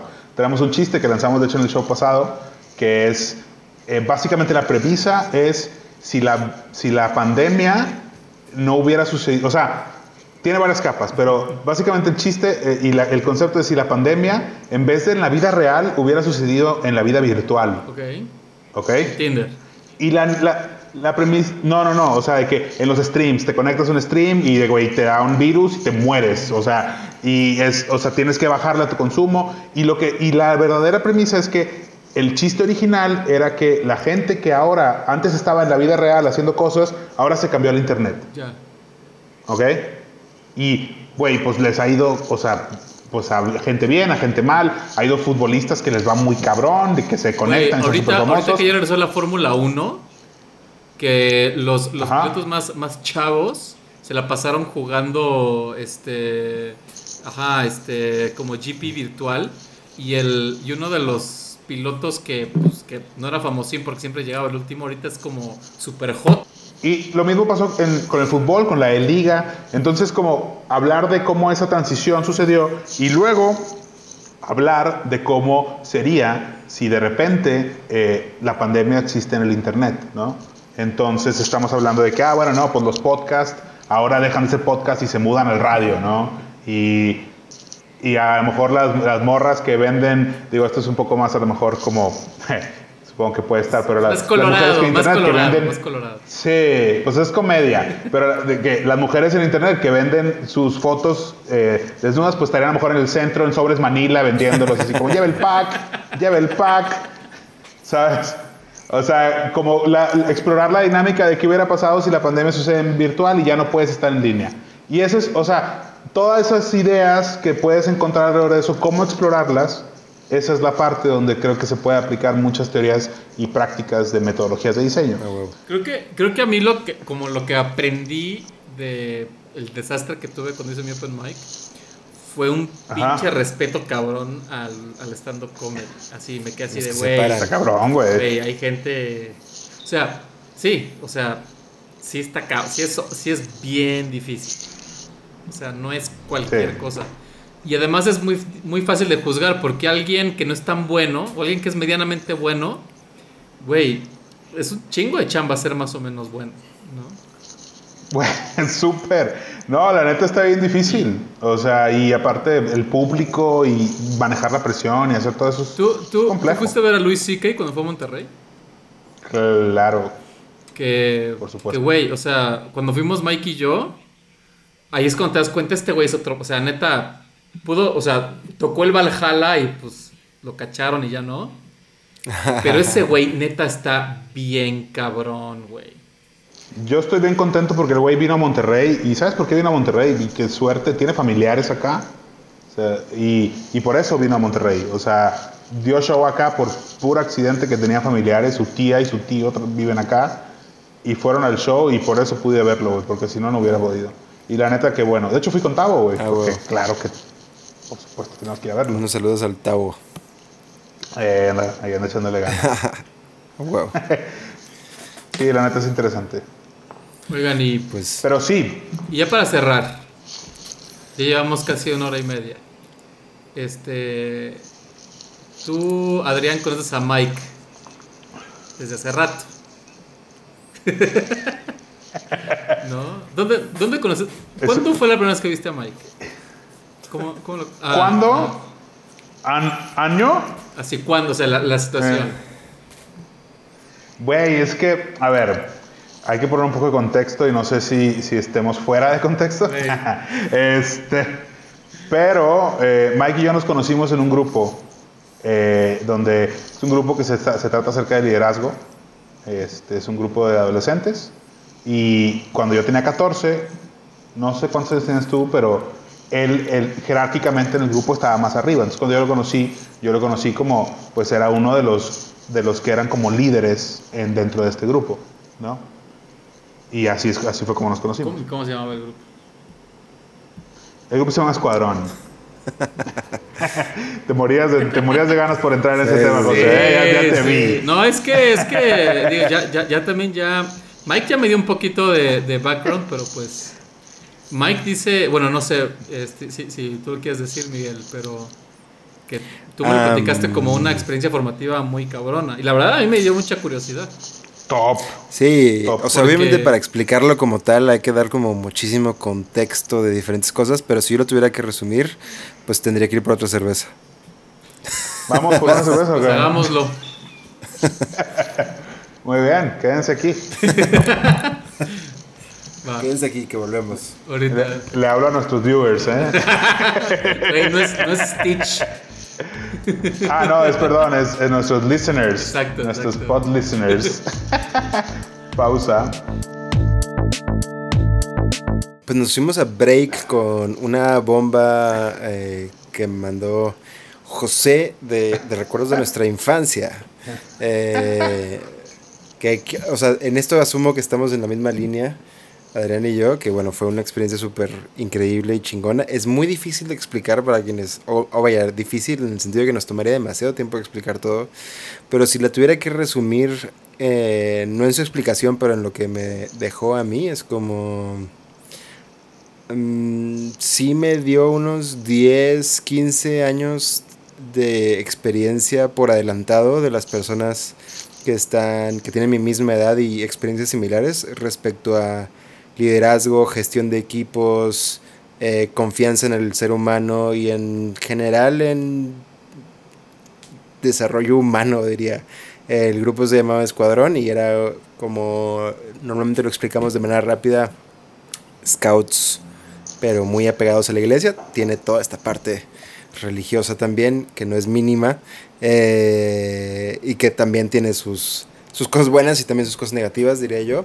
Eh, pero en sumatoria es eso, y así nos conocimos, nos conocimos en ese, en ese contexto. No me acuerdo si yo era jefe o jefatura, que para el, los civiles sería. Ajá, entonces yo era como la, ¿Cuál era el sistema, el, árbitro. El, sistema jerárquico? Son cinco, son cinco rangos principalmente, subjefe, jefe, jefatura y coordinador, son cuatro rangos.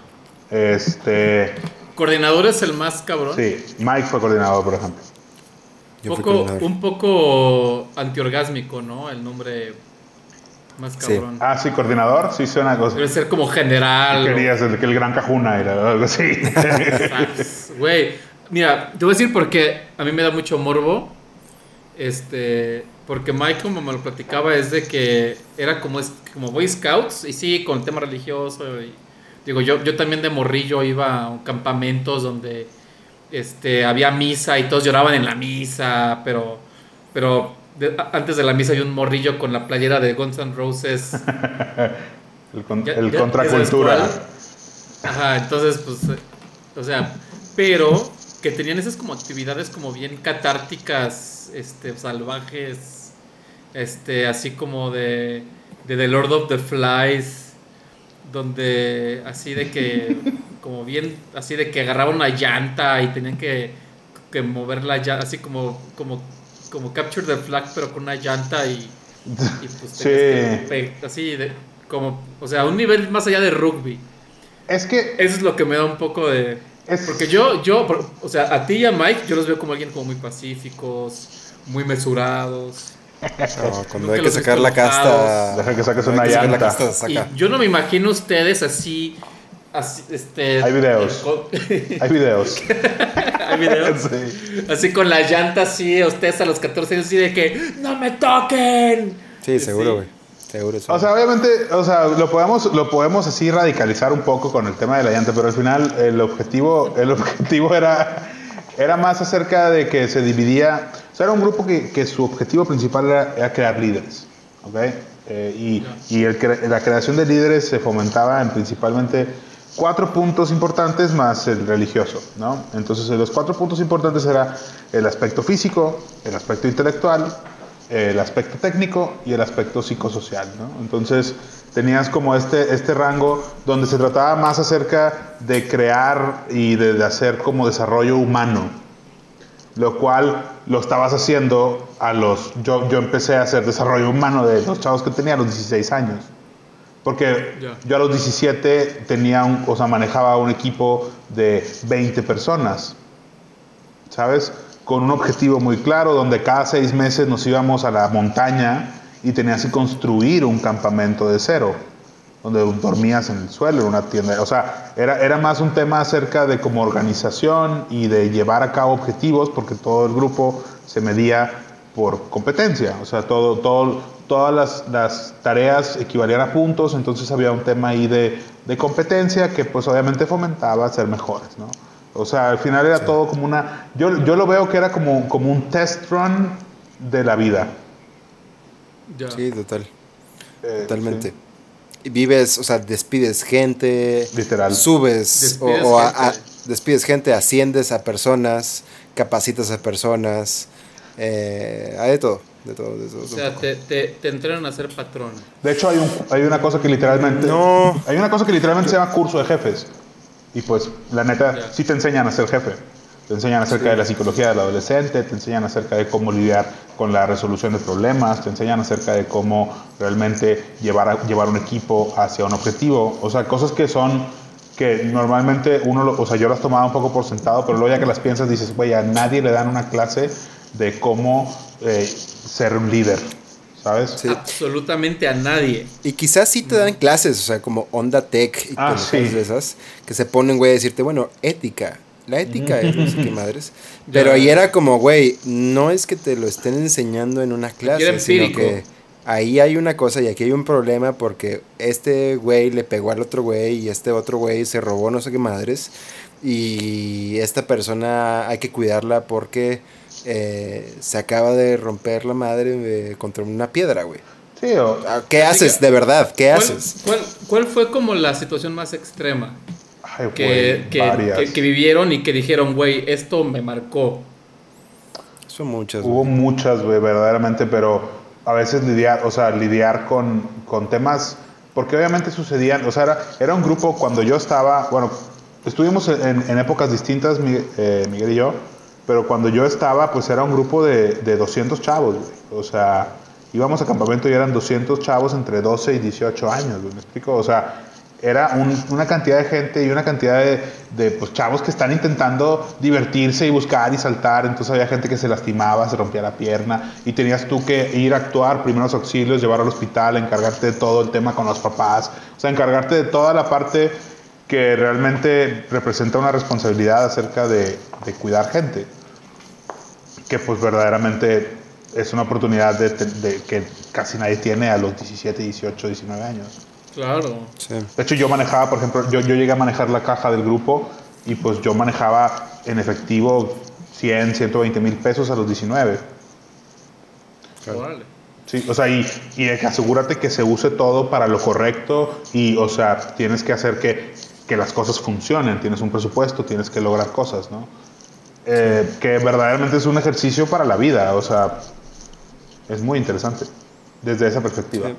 Tiene sus cosas. ¿Tienes alguna historia que, que tal vez como que, no sé, alguna crisis o algo que te haya, o sea, que como que canalizaste estas experiencias que tuviste en Escuadrón y que las llevaste a tu vida actual? Montones. O sea, montones, pero al final yo creo que el, el- el cómo hacer un, un equipo eficiente, por ejemplo, o sea, cómo, cómo armar un equipo y cómo seleccionar personalidades para que el equipo funcione de manera adecuada, cómo manejar expectativas, cómo manejar sentimientos, cómo manejar eh, la manera en la que un equipo opera, eso lo aprendí muy cabrón en Escuadrón, güey. Órale. Pero hay como una técnica o es algo, o es algo así como que ya lo tienes medio en tu ADN. Que lo vas... Mm, buena Que es a mí lo que me llama la atención. Es Creo que experiencia. hay estilos. Ajá, yo, yo creo que hay estilos, pero ahí lo que ves es como los, las, o sea, lo ves muy de frente, entonces vas encontrando cuál es tu estilo y vas ganando experiencia en el día a día, porque te digo, no es un ejercicio hipotético.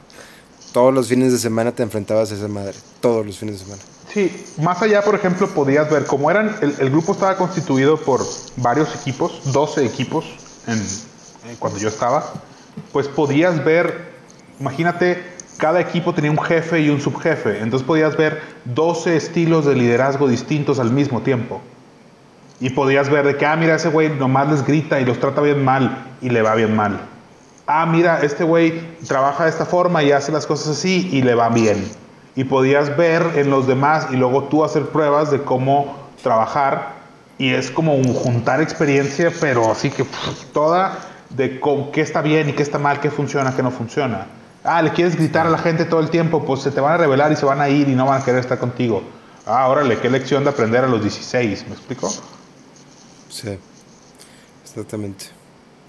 Es- Sí, yo, eh, eh, yo eso le, le- le agradezco bastante. Que de hecho ahí también, digo, tú conocías a Tavo desde antes, pero yo ahí conocí a Tavo. Ey, Y era, era súper cagado desde ese momento el hijo de su chingada. siempre ha sido. Sí, sí, sí. Este, pero bueno, José, espero que hayamos... a ver, tú, José, ¿tú qué hiciste de niño o qué? Güey, yo, yo, mi, mi aprendizaje fue diferente. Era, era, yo era escato. Ah, Jalapa a los 16. O sea, yo era así, yo el de la... em, sí, como de los 16 a los 17, 18. ujú. Bueno, de- desde de- como, la, como la mitad de la prepa, pues sí, me la pasaba patinando. Y tal vez no era como tantos skills de, de, de liderazgo y así, pero sí, pues estás todo el tiempo en la calle. ¿Eres bueno?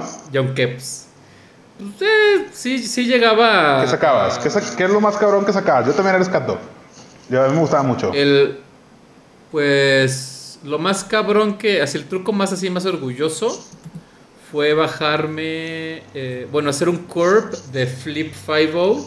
Ay, güey. No, pues sí. Y, y, o sea, el, el, el flip, o como le dice la banda, el kickflip, Ajá. era mi truco así. Era el bueno. Este, y. ¿Qué más? El, el, back, el backside nose slide. o sea, venías para acá y te subías. Así cuando. Ajá. Eh, pero el punto es de que, güey, o sea, te la pasabas, o sea, o sea llegabas a, a, tu casa, comías y te ibas así y llegabas a las de la noche. Te la pasabas todo el tiempo en la calle. Sí. Entonces eso pues te, te, educa de una manera o no. Y bueno, Jalapa en esa época pues no, no había el problema del narco. Era relativamente seguro. Pero pues era así como un pedo ahí medio pues de aventura en la calle y... Y pues quién sabe, o sea, como que el mundo era tu... Sea, el, el tu, la calle era tu, literal, tu... Tu oyster. Este, tu playground, ¿no? Entonces ahí ibas y, y, no sé, era muy divertido. Pero yo, no sé, como que yo nunca tuve una plataforma como de como grupal, mm. como que más que la camaradería que tenías con tus amiguitos, que eran como cinco que patinábamos en Jalapa en los 90, que pues para ti es el Pleistoceno, ¿no? Este, o sea, no, o sea, güey, yo me acuerdo cuando pues el internet en esa época era así de que era el teléfono, güey. Así de que de que desconecte porque tengo que usar el teléfono. Y que no vayas a llamar. ¿no? Ajá, que no vayas a llamar. Pero este, pero algo que sí aprendí mucho fue el como el pedo de, o sea, algo que me enseñó el skate, por ejemplo, fue el pedo de hazlo tú mismo. ¿No? O sea, este pedo de que, güey, o sea, yo si quieres una revista, haces una revista. Si quieres hacer un podcast, haces un podcast. ¿no? Sí. no le tienes que, que, que, rendir cuentas a nadie. Sí, vas con la, vas con la cera en la mochila, ¿no? Y esto, esto ahora voy a, voy a rilear ahí. Sí. Güey, vas en el camión, güey, vas viendo en la ventana y, y vas haciendo este rutinas de skate. A huevo. Digo, ya no hago eso. Hace poquito quise subirme, ahí tengo una patineta que me compré y, de chaburruco y me quise ir al Oxxo y, y nada más de hacer este, de, de, de empujarme, lastimé el, el, el tobillo, güey, y pues dije, güey, ¿qué es esto? Ya es ridículo. Pero ya va a salir un remake de, de Tony Hawk. Güey, sí lo vi, sí lo vi. Y pues, y pues hay que... Hay, pues, hay que afilar ahí los dedos. Así que hay que afilar ahí. Afilar los dedos, güey. Pues ya, porque lo demás pues ya no se puede. Pero regresando a lo de Escuadrón, pues a mí se me hace muy interesante como esto, o sea, porque obviamente a ti Adrián y también a ti a Mike, pues yo los admiro mucho. Y siempre los he visto como con este nivel más, pues sí, o sea, de madurez muy interesante. No es, no es, no es un tema de ser precoz, ¿no? Como de repente pasa, ¿no? De que ahí este güey tiene como, es como señorcito. Sino de que, por ejemplo, este, Adrián, a mí me, se me hace bien interesante cómo tú desde la primera vez que, que, te conocí y platicamos de patrones, tú lo tenías súper claro. ¿No? Más o menos así. Sí, o sea, sabías, sabías lo que tú no querías. Ah, sí. Y, y, y siempre, no sé, y con Mike, que Mike me, me, me, lleva casi 10 años. ¿Cuánto, ¿Cuánto te llevo, Mike? Tú me llevas a mí. Oh. Eh, Pues soy como unos disléxico, 5 años, 5 años, una cosa así. ¿Tú cuántos años tienes? Claro, tienes la misma edad de Marisol. ¿Tú cuántos años tienes, Mike? 35. 35, ok. Bien. Yo tengo 30. Pues, tam- pues también, o sea, como que es así este... O sea, como que el Mike luego es así como que el, el, el faro que te, que te da claridad en algunas cosas, ¿no? Entonces ahorita como que hablar de, o sea, cuando Mike estaba platicando de esta situación de escuadrón. Siempre lo fue, ¿eh? O sea, bueno, desde mi perspectiva, sí, sí. O sea, y supongo que esto ya a lo mejor sobra, pero, o sea, no es por echar demasiadas flores, pero hubo un antes y un después, después de la coordinación de Mike en el grupo. Ah, Pero fuerte, güey. Fuerte, fuerte. Una, y yo incluso, o sea, desde una perspectiva ya analítica desde ahorita, es una mentalidad de, de diseño que se implementó en el grupo de innovación, de buscar querer hacer las cosas individualmente y de manera que funcione para nosotros, no, no apantallando a los demás. Y eso se quedó en el grupo. De hecho, esa fue una de las huellas que yo, en el- cuando vi en el grupo y yo viví mi vida, de los coordinadores fue el que, de los que dejó más huella. a ese nivel. Porque implementó más una personalidad del grupo de que, ah, ¿sabes qué? Aquí lo hacemos distinto, aquí lo hacemos, lo- aquí no vamos, lo hacemos mejor. Que porque en Monterrey hay 10 escuadrones y en Ciudad de México hay más aún. En Ciudad de México también existe. Y, y siempre fuimos muy admirados en, a nivel nacional por precisamente esa, esa mentalidad de decir, güey, pues sabes qué, me vale madre lo que hagan los demás, yo voy a hacer lo que tenga sentido conmigo y lo voy a seguir mejor cada vez. Que eso, pues, o sea, no es tan fácil de llegar a esa mentalidad a- en un grupo, ¿sabes? A los 16 años.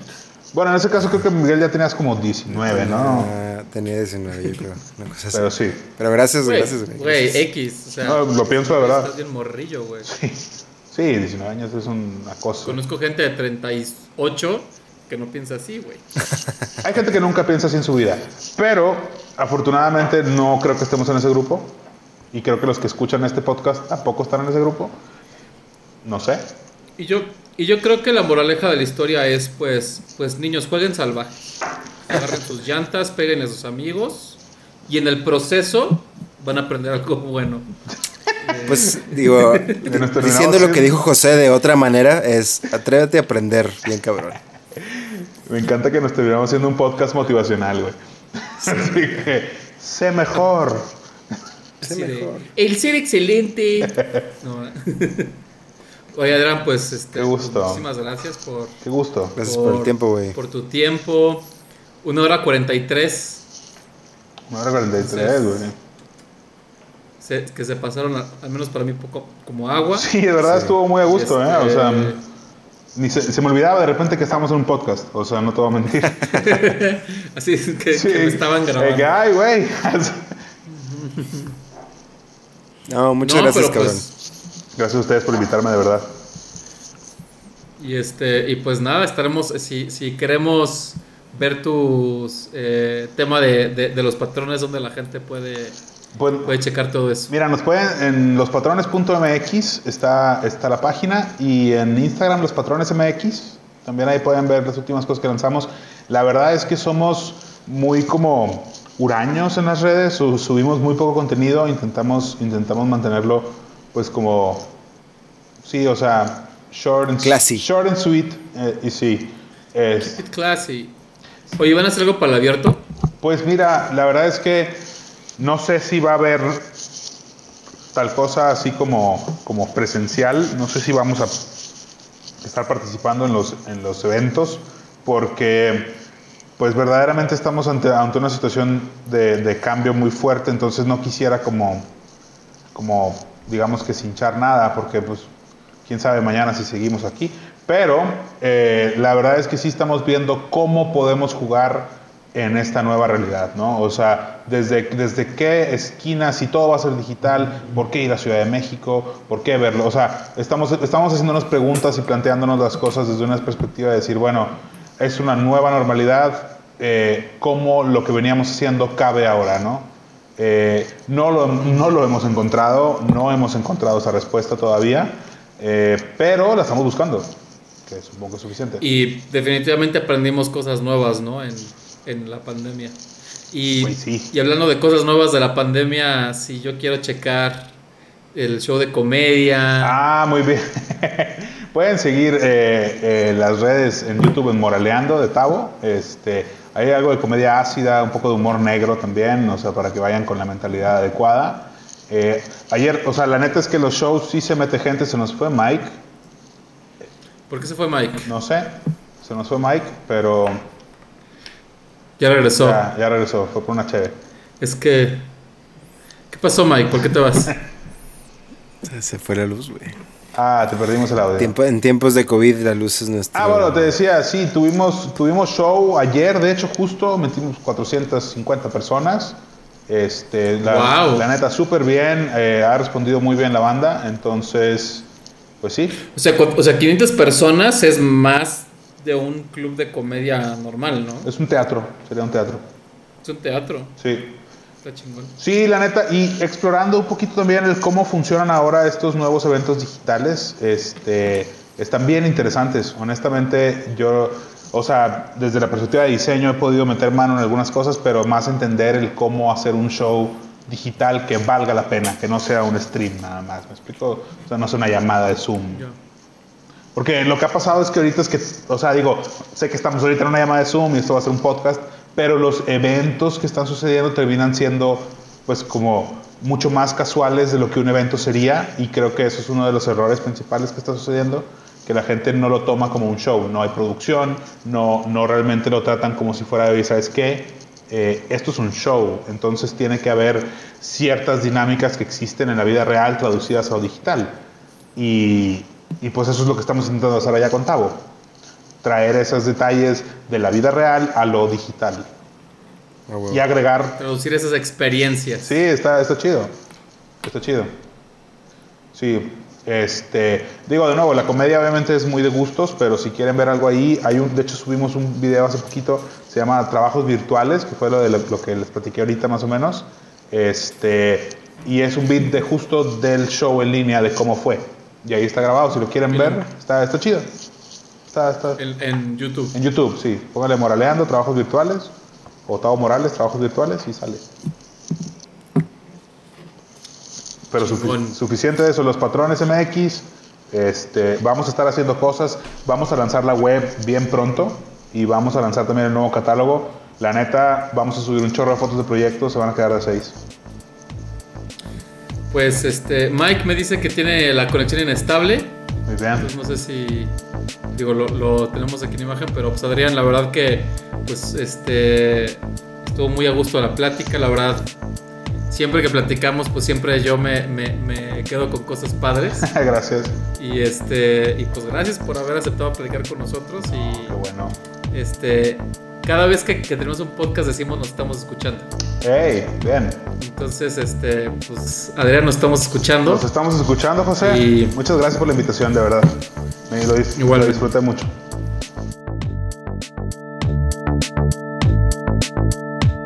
Fuera de contexto es producido, editado, concebido y todo lo demás por Miguel Melgarejo y José de Lao. Si quieres saber más del podcast, puedes encontrarnos en nuestra página web como fuera de contexto.mx y síguenos en redes sociales como FDCPod. De nuevo, muchas gracias a Adrián Marfil por esta increíble entrevista y nos estamos escuchando.